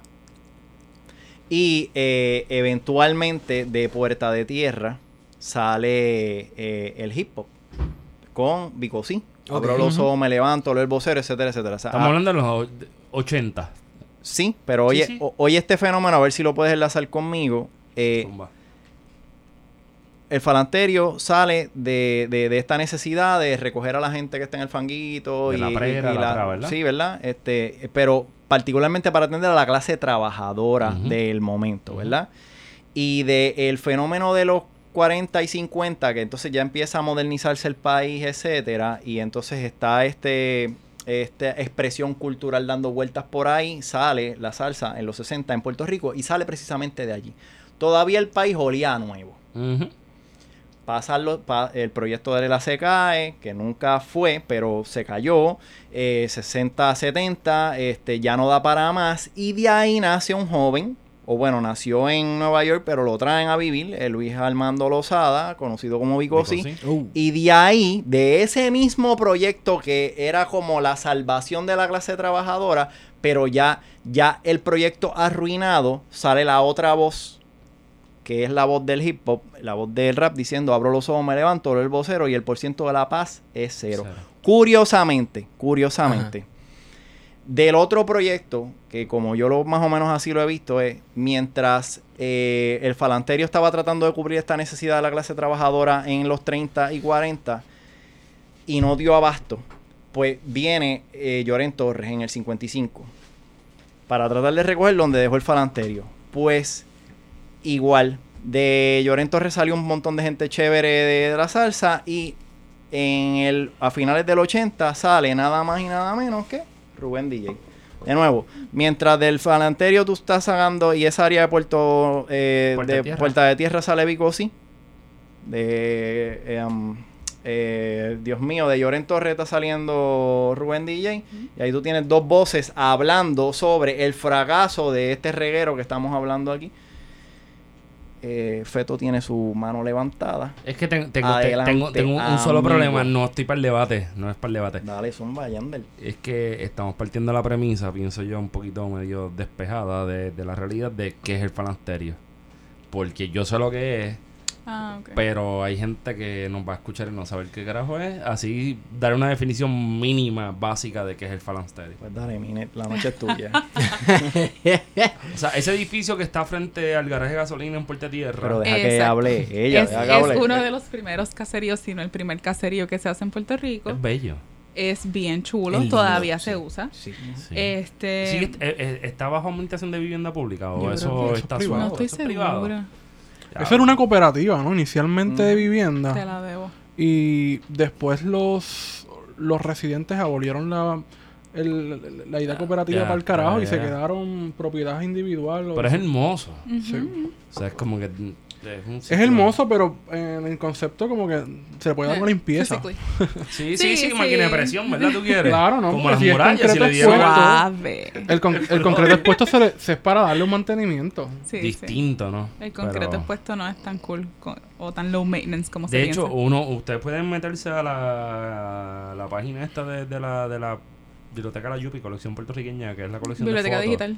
Biblioteca, biblioteca digital, y ahí encuentran fotos de, de, de, la, de los apartamentos por dentro. Precioso. Ah, Y sí, y, una hay cosa- plantas y hay una sí, cosa sí. bien chévere, qué sé yo. por ahí. Eso era lo único Rafa que tenía. No, no, decir. pero está muy bien. Porque, Ujú. porque yo recuerdo que la primera vez que yo, yo vi, o sea, lo vi toda la vida, pero la primera vez que lo tuve con conciencia fue con Esteban, que fue a comprar pollos en una guaguita allí. Oh, sí. Sí, que le Mira. dije, cabrón, ¿cómo se llama esta mierda? Y me dice, es el.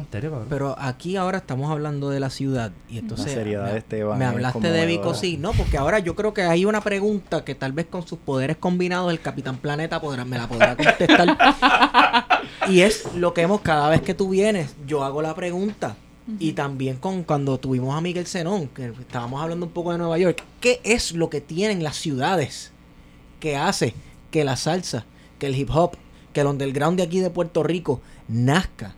Diversidad. Diversidad, Sí. O sea, digo, to my understanding, Sí. diversidad de experiencias, diversidad de clases, eh, diversidad, o sea, diver- diversidad de todas estas cosas y que convergen en un espacio y que tienen espacios de, de um, that they share. Sí. They share Y- y- experiences and they share. Creo que también tiene que ver con que las clases sociales, sí se- hay una división, sí es visible, pero como está todo el mundo junto, el choque es tan y tan fuerte, tal vez. Ajá, Te voy a hacer una, un ejemplo. Ajá. ¿Dónde tú eres? yo soy de Manatí. Tú. Wow. eh, nací en Santurce. Ujú. Me crié en un tiempo de mi vida en Residencial Bayro en Cagua y luego en Estados en Nueva York, Nueva York. Perfect. Cabo. Feto. Vega Baja. Vega Baja. Añasco. Este espacio se da gracias a que estamos en un espacio urbano. Si tú te hubieses quedado en Manatí, tú te hubieses quedado en Nueva York, vamos a suponer. Yo me quedo en Añasco y te quedas en Cabo Rojo. Esta discusión nunca se da. Es cierto. ¿Te gustan las Pero ciudades? entonces eh, también las ciudades producen quieto. las ciudades producen estos productos culturales como o- hoy está el podcast, ¿verdad? Que se da a través de la del giro digital que se dio. Sí, sí. Ujú. y, y uno puede utilizar esto como un outlet para expresar ideas, pensamientos, qué sé yo, pues igual en la ciudad, como te está diciendo Minet, se comparten demasiadas cosas, tristezas y alegrías, y entonces a nivel cultural hay outlets. En los 50 estaba el son, la guaracha, el guaguancó, que se combinan para entonces hacer la salsa y los jóvenes del momento que se están criando la terminan utilizando para expresar lo que era su experiencia eh, dentro de este proyecto de modernidad o de desarrollo urbano, whatever. Y entonces lo mismo pasa para mí, desde como yo lo veo con el hip hop. Eh, una vez este proyecto es fallido y eh, tienes a, entonces a estos otros jóvenes viviendo, eh, ya Muñoz no me puso los zapatos, por ejemplo, es mami la que me los está comprando, o mami con cupones cuando puede, hace lo que sea. Yo digo mami porque sobre 70 mil eh, hombres presos viven en Puerto Rico, por lo tanto hay menos hombres criando hijos.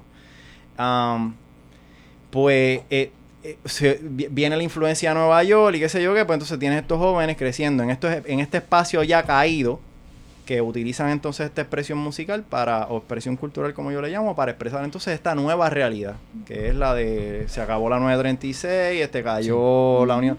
Mira, mano, eh, antes de, esta es mi, mi percepción, obviamente, pues yo voy a jalar siempre para el Caribe y para las minorías. Antes de que Francis Fukuyama hablara del fin de la historia y su gran ensayo de, ah, ganó el capitalismo, etcétera, tú tenías a un joven de Puerta de Tierra hablando de la recta final. Justo en el momento en el que cae la, la, eh, eh, el muro y El la Unión Soviética y etcétera, tú sabes, mucho antes, dos o tres años antes de que Francis Fukuyama estuviera hablando, mira, esto se acabó, bla, tú tenías a Vygotsky, un nene que se había salido de la escuela, hablando sobre temas tan importantes como lo que Francis Fukuyama, pero entonces como aquí hay que mamárselo a Occidente todo el tiempo, tú sabes, este, pero de nuevo, eh, volvemos a lo mismo, Eh, para cerrarlo, son Sí. experiencias que se dan en el colectivo de la ciudad, porque la ciudad es violenta, pero es armónica, es desformada, pero a la misma vez es este, hermosa, es Dentro del caos se encuentra su orden, pareciera. por supuesto, sí, sí, sí. Entonces se da, se da a través de estas manifestaciones, el graffiti, para mí, ¿verdad? El graffiti, la música, el breaking, etcétera, ¿verdad? Yo te tengo una pregunta. Hazme.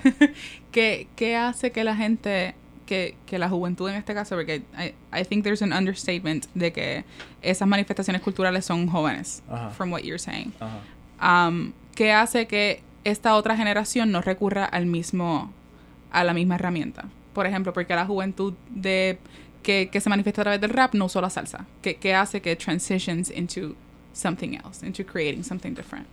Mm. Eh, yo, yo pienso que la tecnología, porque, por ejemplo, para uno tener una orquesta hace falta tener dinero, porque nosotros somos, ¿cuántos somos aquí? Dime tú, Víctor, cuéntalo, que yo soy mal en matemáticas. Somos seis. Seis. Son seis personas a las que hay que pagarle, eh, seis personas que tienen que buscar sus instrumentos, etcétera, etcétera, ¿verdad? Por ejemplo, pensando entonces en el rap con un disquito y tú tienes a una persona que hace un loop y o, o, o Feto se pone a hacerme un beat y yo rápido empiezo a rapear y se acabó y, y yo no tengo que pagarle a Feto. Con un abrazo, una cerveza lo que sea, tú Ajá. sabes, es que la condición social y económica ha desmejorado tanto que entonces yo tengo que buscarme otras formas para expresarme. Eh, más barata, más económica, ¿verdad? Pero en el ejercicio de mixiar, yo puedo mixiar salsa también. Como que, is, is it a perception of outdatedness? Como que la salsa es de otra gente y Bueno, yo tengo que sí, crear lo mío. type of Ok, sí, sí, siempre la comercialización. No, siempre hay una, ok, lo voy a pensar a, a raíz del Bugalú, por ejemplo. El Bugalú, según Juan Flores, y yo estoy de acuerdo con él, es la primera música New Rican, pensando en que eh, se fueron estos, hablando de este Puerto Rico que, que se está construyendo y hay una válvula de escape que Muñoz dice, ¿sabes qué? Mira, eh, aquí hay que votar un par de gente, pero él lo puso de una manera más chula. Se va un montón de gente para Estados Unidos y eh, tú tienes o niños que se fueron con sus papás de chiquitos Ujú. eh, que están escuchando a Tito Rodríguez, al trío Vega Bajeño y qué sé yo qué, pero ellos están criándose con los, oye, pero ellos se están criando con los negros y allá se está oyendo funk y se está Sí. oyendo mambo y se está oyendo cha cha cha y se está oyendo otra cosa, entonces ellos necesitan por default, yo creo que esto es algo de la condición humana, distanciarse de papi o mami, así que entonces ellos cogen este un poco del R&B, del blues y del jazz y, y con el sabor latino que podían traerle y entonces generan esta música que es el bugalú que no es puertorriqueña pero tampoco es afro porque los negros dicen eh, this is not African music esto no se parece a nada y ellos of course porque esto es New, New Yorkian music. Pero sigue siendo latín. Eh, pero es, la, es, es- es latin pero tú sabes es, es something brand new made out of uh, the necessity of uh, distanciarme de mi papá pero a la misma vez este comparto contigo negro estoy cogiendo de las cosas tuyas me gusta pero I'm gonna do something for myself Ya lo estoy pensando en cachondea. Tengo Diablo. otra pregunta. Zumba.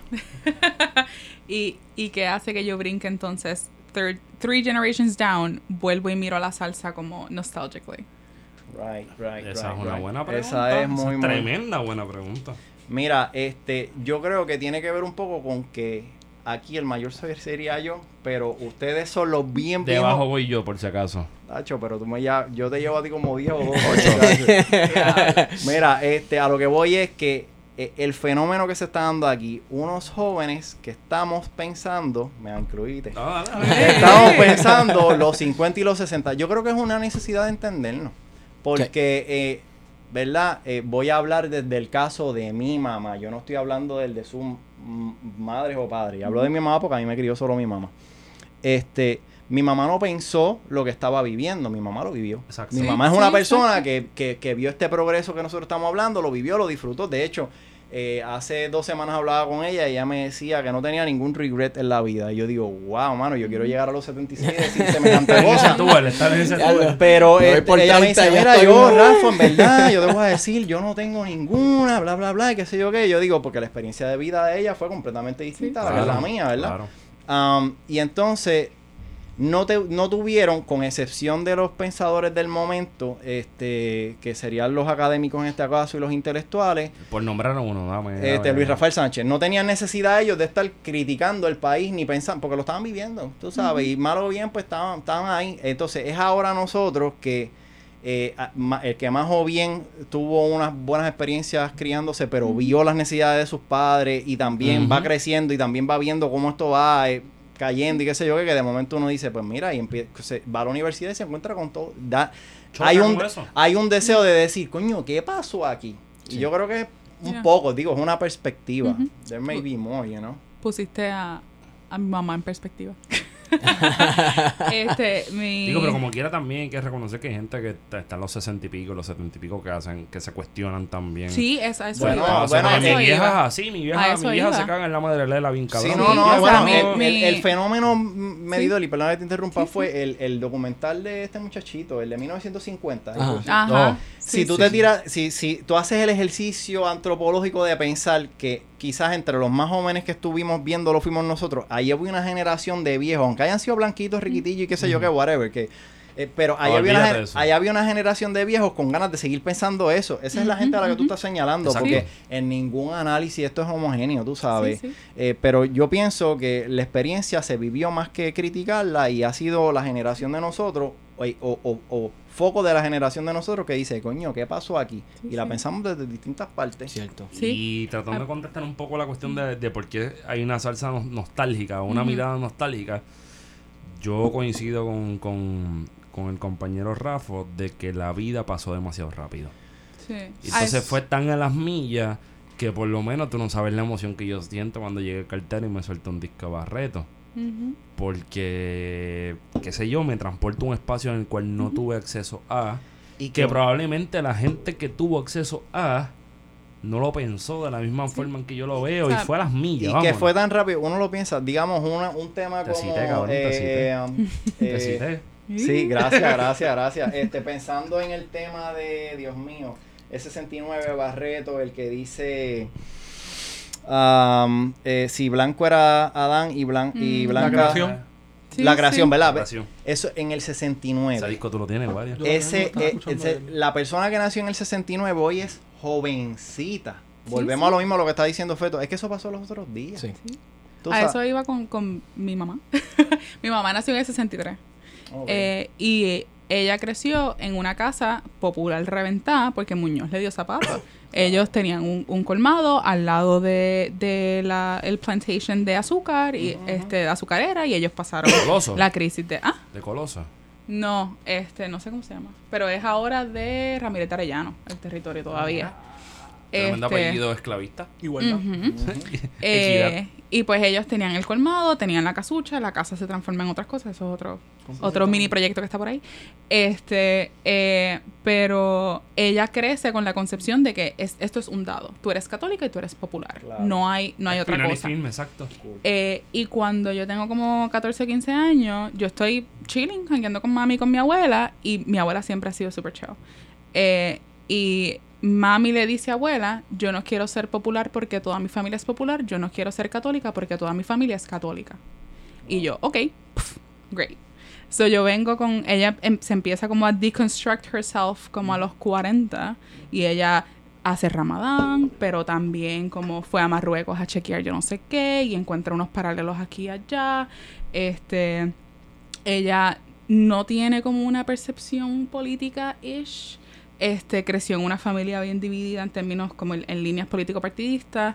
Este, pero entonces ahora, los otros días me zumbó una que me quedé como, como una pieza, que fue como si yo tuviera que, que escoger entre ser independentista o estadista, yo sería independentista. Güey, vieja, bienvenida al corillo. I never heard that one before. Seguimos bajando líneas. Pero manifiéstate. Just to jump to the left.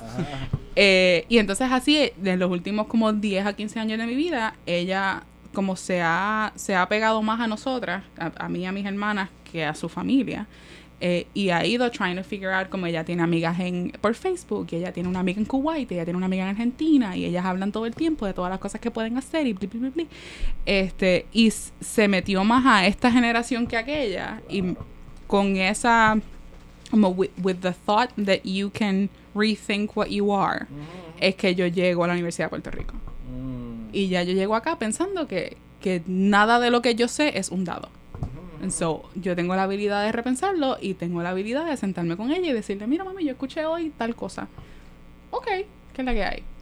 Y le voy cabrón. explicando y hablamos que sí qué. Y lo mismo pasó con cuando pasó lo de la deuda. Con ella, yo trato de como parte de mi spanglish y yo sé que lo detestas y no me importa.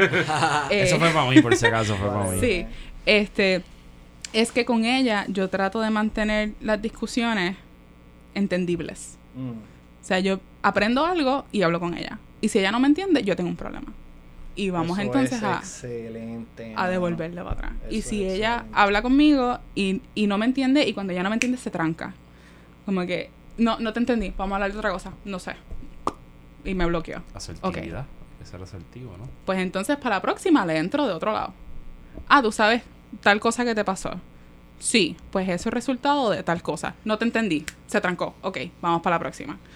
Y así vamos poco a poco tratando de, de como eh, explicarle a ella que su condición es resultado de otras cosas que ella no necesariamente aprendió en la universidad, pero que yo tengo las herramientas de, de hablar con ella y de como open that up.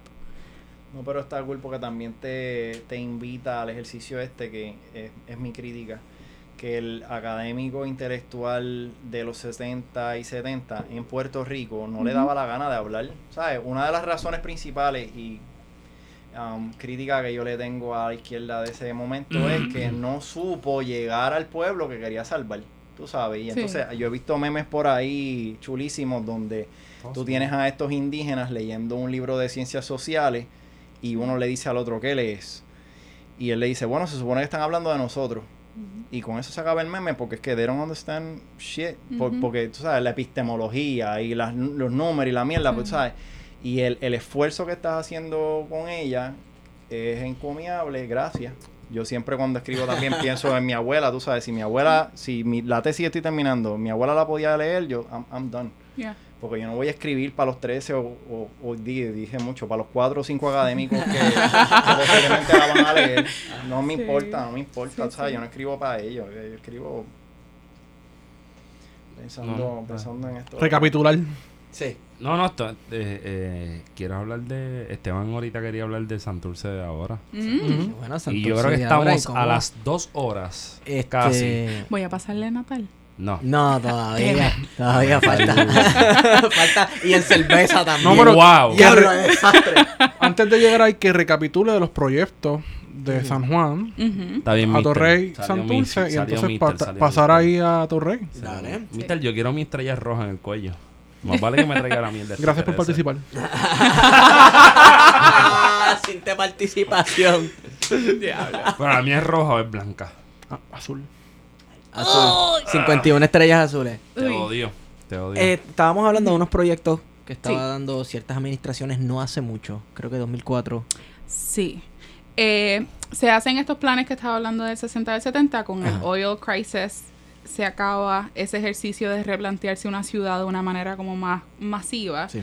Eh, y del 70 a early 2000s hay un ejercicio de, a través de política pública, darle usos a Santurce sin necesariamente construir. Y ahí empiezan a llegar los proyectos de Sila, este, ahí empiezan a llegar esos proyectos de alto urbano, de habilitar la ciudad, de darle árboles, de darle el centro de bellas artes, los- las escuelas que tú estabas hablando, la labra, el Sí. hospital se convierten en museos. Este, empiezan a aparecer otros proyectos que son puntuales con toda la intención de darle otras actividades y otros usos a este Santurce que ya no tiene comercio, no tiene banco, no tiene gente. Eh, así que, cu- ¿cuál es el rol de Santurce en este nuevo área metropolitana? Cuando tú tienes lo, la banca está en Atorrey ahora, la gente está repartida por toda la el área metropolitana, este, la, la infrastructure, o como los social services también están como sprawled en diferentes puntos, el departamento de trabajo está en Atorrey, qué sé yo qué. Este, pues entonces empiezan a aparecer todos estos proyectos de hacer a Santurce eh, un centro cultural. Pues llegan todos los museos. Este, empiezan a, a tratar de hacer, que esto no dio mucho fruto, el distrito teatral, que ya eso es como early- Mm. los 2000s. Este, abren el Ambassador, abren el Josco, abren el Victoria Espinosa Mm. y tratan de re- traer otra vez ese como Santurce de los 40. Sí. Pero todos son como proyectos bien mongos, I guess. O sea, como son puntuales y dan cierta actividad y hacen que la gente llegue a Santurce, pero por cosas bien como, uno, diurna, este, y segundo, como bien limitadas. Eh, so, entonces se, se consigue este plan en el 2004 eh, que se llama Plan es eh, Plan para el nuevo centro de Santurce, Plan Santurce, Plan Santurce Centro. Plan Santurce Centro. Centro. eh, que lo que hace es replantearse la Ponce de León. Mm. Desde donde yo mencioné ahorita, que es lo que la gente concibe como Santurce, desde la 15 hasta la 25. Claro. Este, y ahí ellos como articulan unos nodos de actividad que son la 15, la 18, la 22 y la 25. Ok. Eh, la 25 hace posible el Popeyes. Ujú. Yep. La tengo que tirar. En Wow. español clásico, Popeye. Popeye. Popeye. claro. Y el CBS. Y el CBS. Que tremenda obra arquitectónica cada Sí, mira. CBS, ¿no? Súper desechable. Majestuosa, magistral. Bueno, como que lo construyeron en tres días, loco. Yo pensé, eso tú le echas agua y ¿sabes? Un chía, un chía. Chía, un chía. Ay, Dios mío. Este, entonces, en la 22 hace posible Ciudadela. Mm. Em, Lote 23. El lote Suave. 23, cabrón. Vamos para allá. vamos ya mismo. Este, El penil espada. en la 17-18 es que aparece la Autoridad de Energía Eléctrica de la plaza esa que El se hace después con Oye, el la... camarón. Todo eso se da... Con eh, el mind Museo de you. Arte Contemporáneo en la esquina. Ajá, eso ya Eso estaba. era una escuela. Esa era la labra, Esa sí. era la labra. Correcto. Este... Oye, pero- espérate, y, ya. y- y ahí, para ubicar a la persona en tiempo y espacio de nuevo, ent- eh, entre el museo Ajá. y lo que sería el cine metro. Museo Contemporáneo. Ajá. eh, ah, eh, sí, eh, perdóname. eh, y el cine. Ahí hay, ahí hay un edificio blanco y azul y qué sé yo qué. Eso era Guapa Radio. Sí. Ahora está todo grafiteado, sí, pero sí, eso era sí, Guapa sí, Radio sí, para sí, que es se ubiquen. cierto, cierto. Dale, Sí, pues todas las estaciones de radio más importantes y de televisión Estaban en el allí, país sí. estaban de, Estaban. de la 18 para abajo, ¿no? O sea que añádele a Y todo la lo que prensa en Puerta hemos Tierra. dicho, todas las Exacto. estaciones de radio de, de, de- del momento. Y Viejo estaban San. Juan. Continúa. Espérate. Está bien cabrón, porque estamos hablando que en menos de, en menos de 4 millas probablemente, tú tienes todo el desarrollo de los medios en Puerto Rico desde principios del siglo XX. Sí, sí. Caminar ese La Santurce prensa, tiene sí. la versión. No, porque Sí. no, no solamente Santurce, en algún momento los periódicos estaban por El la vocero calle no estaba, Comercio. el la no democracia estaba pensando en la el viejo San Juan. Sí, sí, en la calle comercial. con... Eh, Adford no, esa es la... ¿Qué cosa, papá? El eh, vocero. El vocero. El vocero estaba en la esquina donde está el Walgreens, al frente. Mm. Que está la Caramba. Fernández Junco, Es esquina con la... eh, Dios mío. El que era alcalde de San Juan, Roberto Todd. Todd. Todo, Mm. Tremendo Sí, sí. alcalde, mano, tremendo tipo. Este... es el del 17 Se me hoy. fue. Sí. Sí. Ah, pues ese plan trata de desarrollar esos cuatro nodos trayendo tanto actividad comercial como eh, de teatro, como estructuras o, infra- o, um, headquarters gubernamentales, este, para dar la actividad esos cuatro puntos. Eh, ese plan se queda en veremos. Ciudadela, para empezar, se supone que fuera mucho más grande. Hay planes de que sea más grande. Ya hay como fases y expropiación. Hay una parte de atrás que quieren hacer un parque. There you go. Este. eh, después del, del 2004, con el 2008 Housing Market Crash, tres puntitos, eh, hace como. No habilita, I guess, no hace posible, estoy pensando en Spanglish. Este. no hace posible ese desarrollo que se está pensando en, en ese plan. And so el real estate de Santurce se vuelve mucho más barato, eh, decae en términos de, de estética, estructura, etcétera, etcétera, que hace posible el Santurce de hoy que no le gusta. Que lo detestamos. Manifiéstate. ¿De qué El vamos? Santurce de, de ese qué- de de- que- que tienen el, el- de los coffee shops. No, no, el No, que no. tiene, no, ubícate. El que tiene el lugar este que se me olvida el nombre, porque obviamente se me tiene que olvidar. Rafa Eh, viene con odio, viene pesado. Sí, mano, es Déjala el, que te, el que te venden el platito con flake por 7 pesos. Ah, Ah, Oh. Mano, sí. Otro sitio, otro sitio que no va a auspiciar a plan de contingencia. Mano, tú sabes. Sí, sí, sí. Es que es. La pregunta es, ¿es posible un redesarrollo de Santurce sin desplazar pero, a nadie? pero vamos, vamos a hablar de odio por un jato y después hacemos Esa- pregunta. Pero ahí metemos el odio poco a poco. Esa pregunta me la hicieron en la tesis. ok, Y- estamos llegando a gentrification. Exacto. por-. Wario, pero es que te voy a decir una cosa, tú no puedes pedir las, tú no puedes establecer las métricas para ganarme la estrellita y después llevarme a la estrellita. No, pero es que la, Ah, la la, continuación lógica es esa. Sí, es verdad, verdad, verdad. Ok. Eh, la gentrificación es la manera de desplazar una población existente en un espacio urbano a través de medios no necesariamente expropiados, sino eh, making more expensive living in a certain area, so that people are forced to leave. Eso es gentrificación. O aburguesamiento. Me para encanta, me encanta esa palabra, Aburguesamiento. aburguesamiento, me encanta. Tú le haces la vida imposible, cuestión de que la gente no pueda vivir allí. Sí, este, tengo- sigue subiendo los precios sí, a las sí, sí, cosas. sí. Un café te cuesta cuatro pesos. Le pones, le pones un coffee shop al lado de la casa de la persona pobre que no, ¿sabes? Ajá, no lo va a poder Sí. comprar o tal vez no pueda estar ahí todo el tiempo. Pero- y poco a poco va- se va a tener que ver obligado a salir de ahí. Yo, yo Le un, sube la renta. un saludito a Luisa que dice que gentrificación no es lo mismo que desplazamiento social. Este. Vamos a hablar, Luisa. Este. Está en Puerto Rico. Luis está en Puerto Rico. Entra por ahí. Sí, yo sé, yo ¿Qué es la que hay, Escuché que estaban hablando de mí. Este, Pero, eso es un debate, por eso pregunto que si se puede hacer. Bueno, porque Un el redesarrollo. desplazamiento, a lo mejor Luisa, el desplazamiento es forzado quizás como el de la Ujú. 22 o Ujú, 21. 21. Y la Y, y entonces este es aquí, este es, eh, Sutil, ¿no? es sutil, es correcto. más Sí. lento. Sí, pero eso es bien jodido. Es como decirme que yo me voy porque quiero. Pero no, I can't afford to live here. Para que después escriban un, un artículo en un periódico, lo publiquen, que dicen que antes lo que habían allí eran cachivaches y porquería y tiendas que nadie iba. y ahora hay tiendas lindas y chulas y coffee Sí, shop. sí, sí, sí. Y boutiques, y Ah, boutiques. y boutiques. ¿Recuerdan? El que escribieron de la calle Loiza. Uf, increíble. Eso me dieron Yo ganas vi de... eso. Y la Loíza sigue siendo la Loíza, ¿no? Con el contenido histórico que puede Todavía. tener. Y lo lindo- y lo lindo por, del- por el momento. ubicándose en tiempo y espacio era porque por ahí eh, llegaban los trabajadores de Eloísa a, hacia esta área para trabajar, tú sabes, y por ahí mismo se devolvían. Pensando en cómo se llama este tipo que hizo la, la relación de, de San Juan. ¿Mm? El viejo del siglo XVII, si no me equivoco. Se montó en una carreta y se, se echó ocho horas de, de Viejo San Juan. Bueno, está. Melgarejo, que No, el otro. Melgarejo fue en los No, no, no. 1600. El este, francés, si no me equivoco.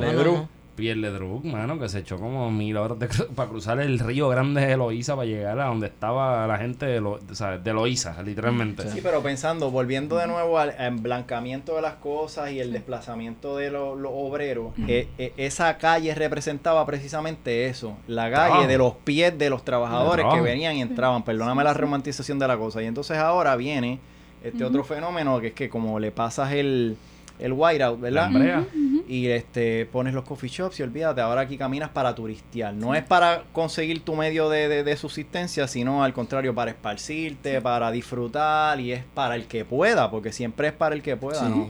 Mira, una- Edificios pintados de negro. Tengo, Sí, tengo una, sí. una pregunta por, por joder. Baja. La Loíza, la Loíza, o por lo menos desde la de Diego para la derecha, porque siempre para la derecha es malo. Este, en la de Diego para la derecha, eso es como una gran vitrina de alcapurrias que no han sido terminadas, ¿no? Es como una vitrina bien grande que presenta algo que no es Puerto Rico. Yes.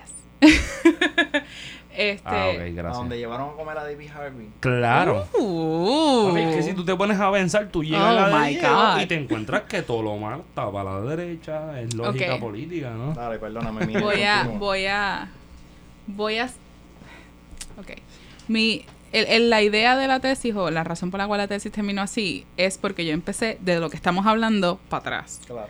So, voy a, voy a narrate my story as to how I got here y yo creo que hay mucha gente que, que pasa por este proceso también. Eh, cuando todo esto empezó porque yo fui en el 2013 a Berlín en un viaje como para estudiar lo que se llamaba en ese momento Urban Pioneers.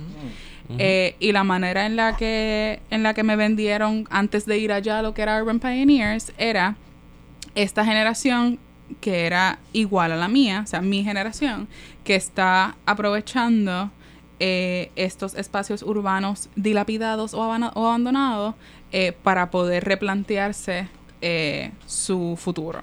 Eran eh, personas que crecieron en la suburbia, que no les gustaba la suburbia y que estaban tratando de, de regresar a la ciudad. Eh, pero entonces en este ejercicio también estaban como activando la ciudad. Y con esa idea como un poco romántica de lo que mi generación podía hacer, es que yo llego a Berlín. Eh, pensando en que todos estos espacios, este, habían, habían espacios parecidos a los de 23, este, Wow. habían espacios que eran full gentry de como que condominios high-end luxury stuff. Este, hay un aeropuerto en el medio de Berlín, eh, que después lo hicieron un parque, que es Eh, que entonces ese, ese aeropuerto se convierte en parque y entonces en ese parque empiezan a hacer eh, todos estos proyectos pequeños que son como laboratorios de posibles comercios. Vamos a los como ¿Dónde es comerciantes emergentes. Eso es en Berlín. Berlín, O sea que sí. Berlín es bien grande, ¿no? Sí, O sea sí, que podemos sí. hacer la Ponce completo un parking eventualmente, ¿no? Era un aeropuerto gigantesco. Jodiendo con la Este, gente Ponce un abracito a Gary y a Cepeda. Qué éxito. Algún día será un parque. Pues entonces, Bueno, pero no nos queda mucho para que Puerto Rico sea un parque temático. Si no lo es, Completo. ya. yeah. Es la isla, Pues- la isla turística, ¿no? Pues yo voy allá con esa percepción de que eso es lo que voy a ver, de que voy a ver como las maneras en las cuales la gente joven se está replanteando la ciudad.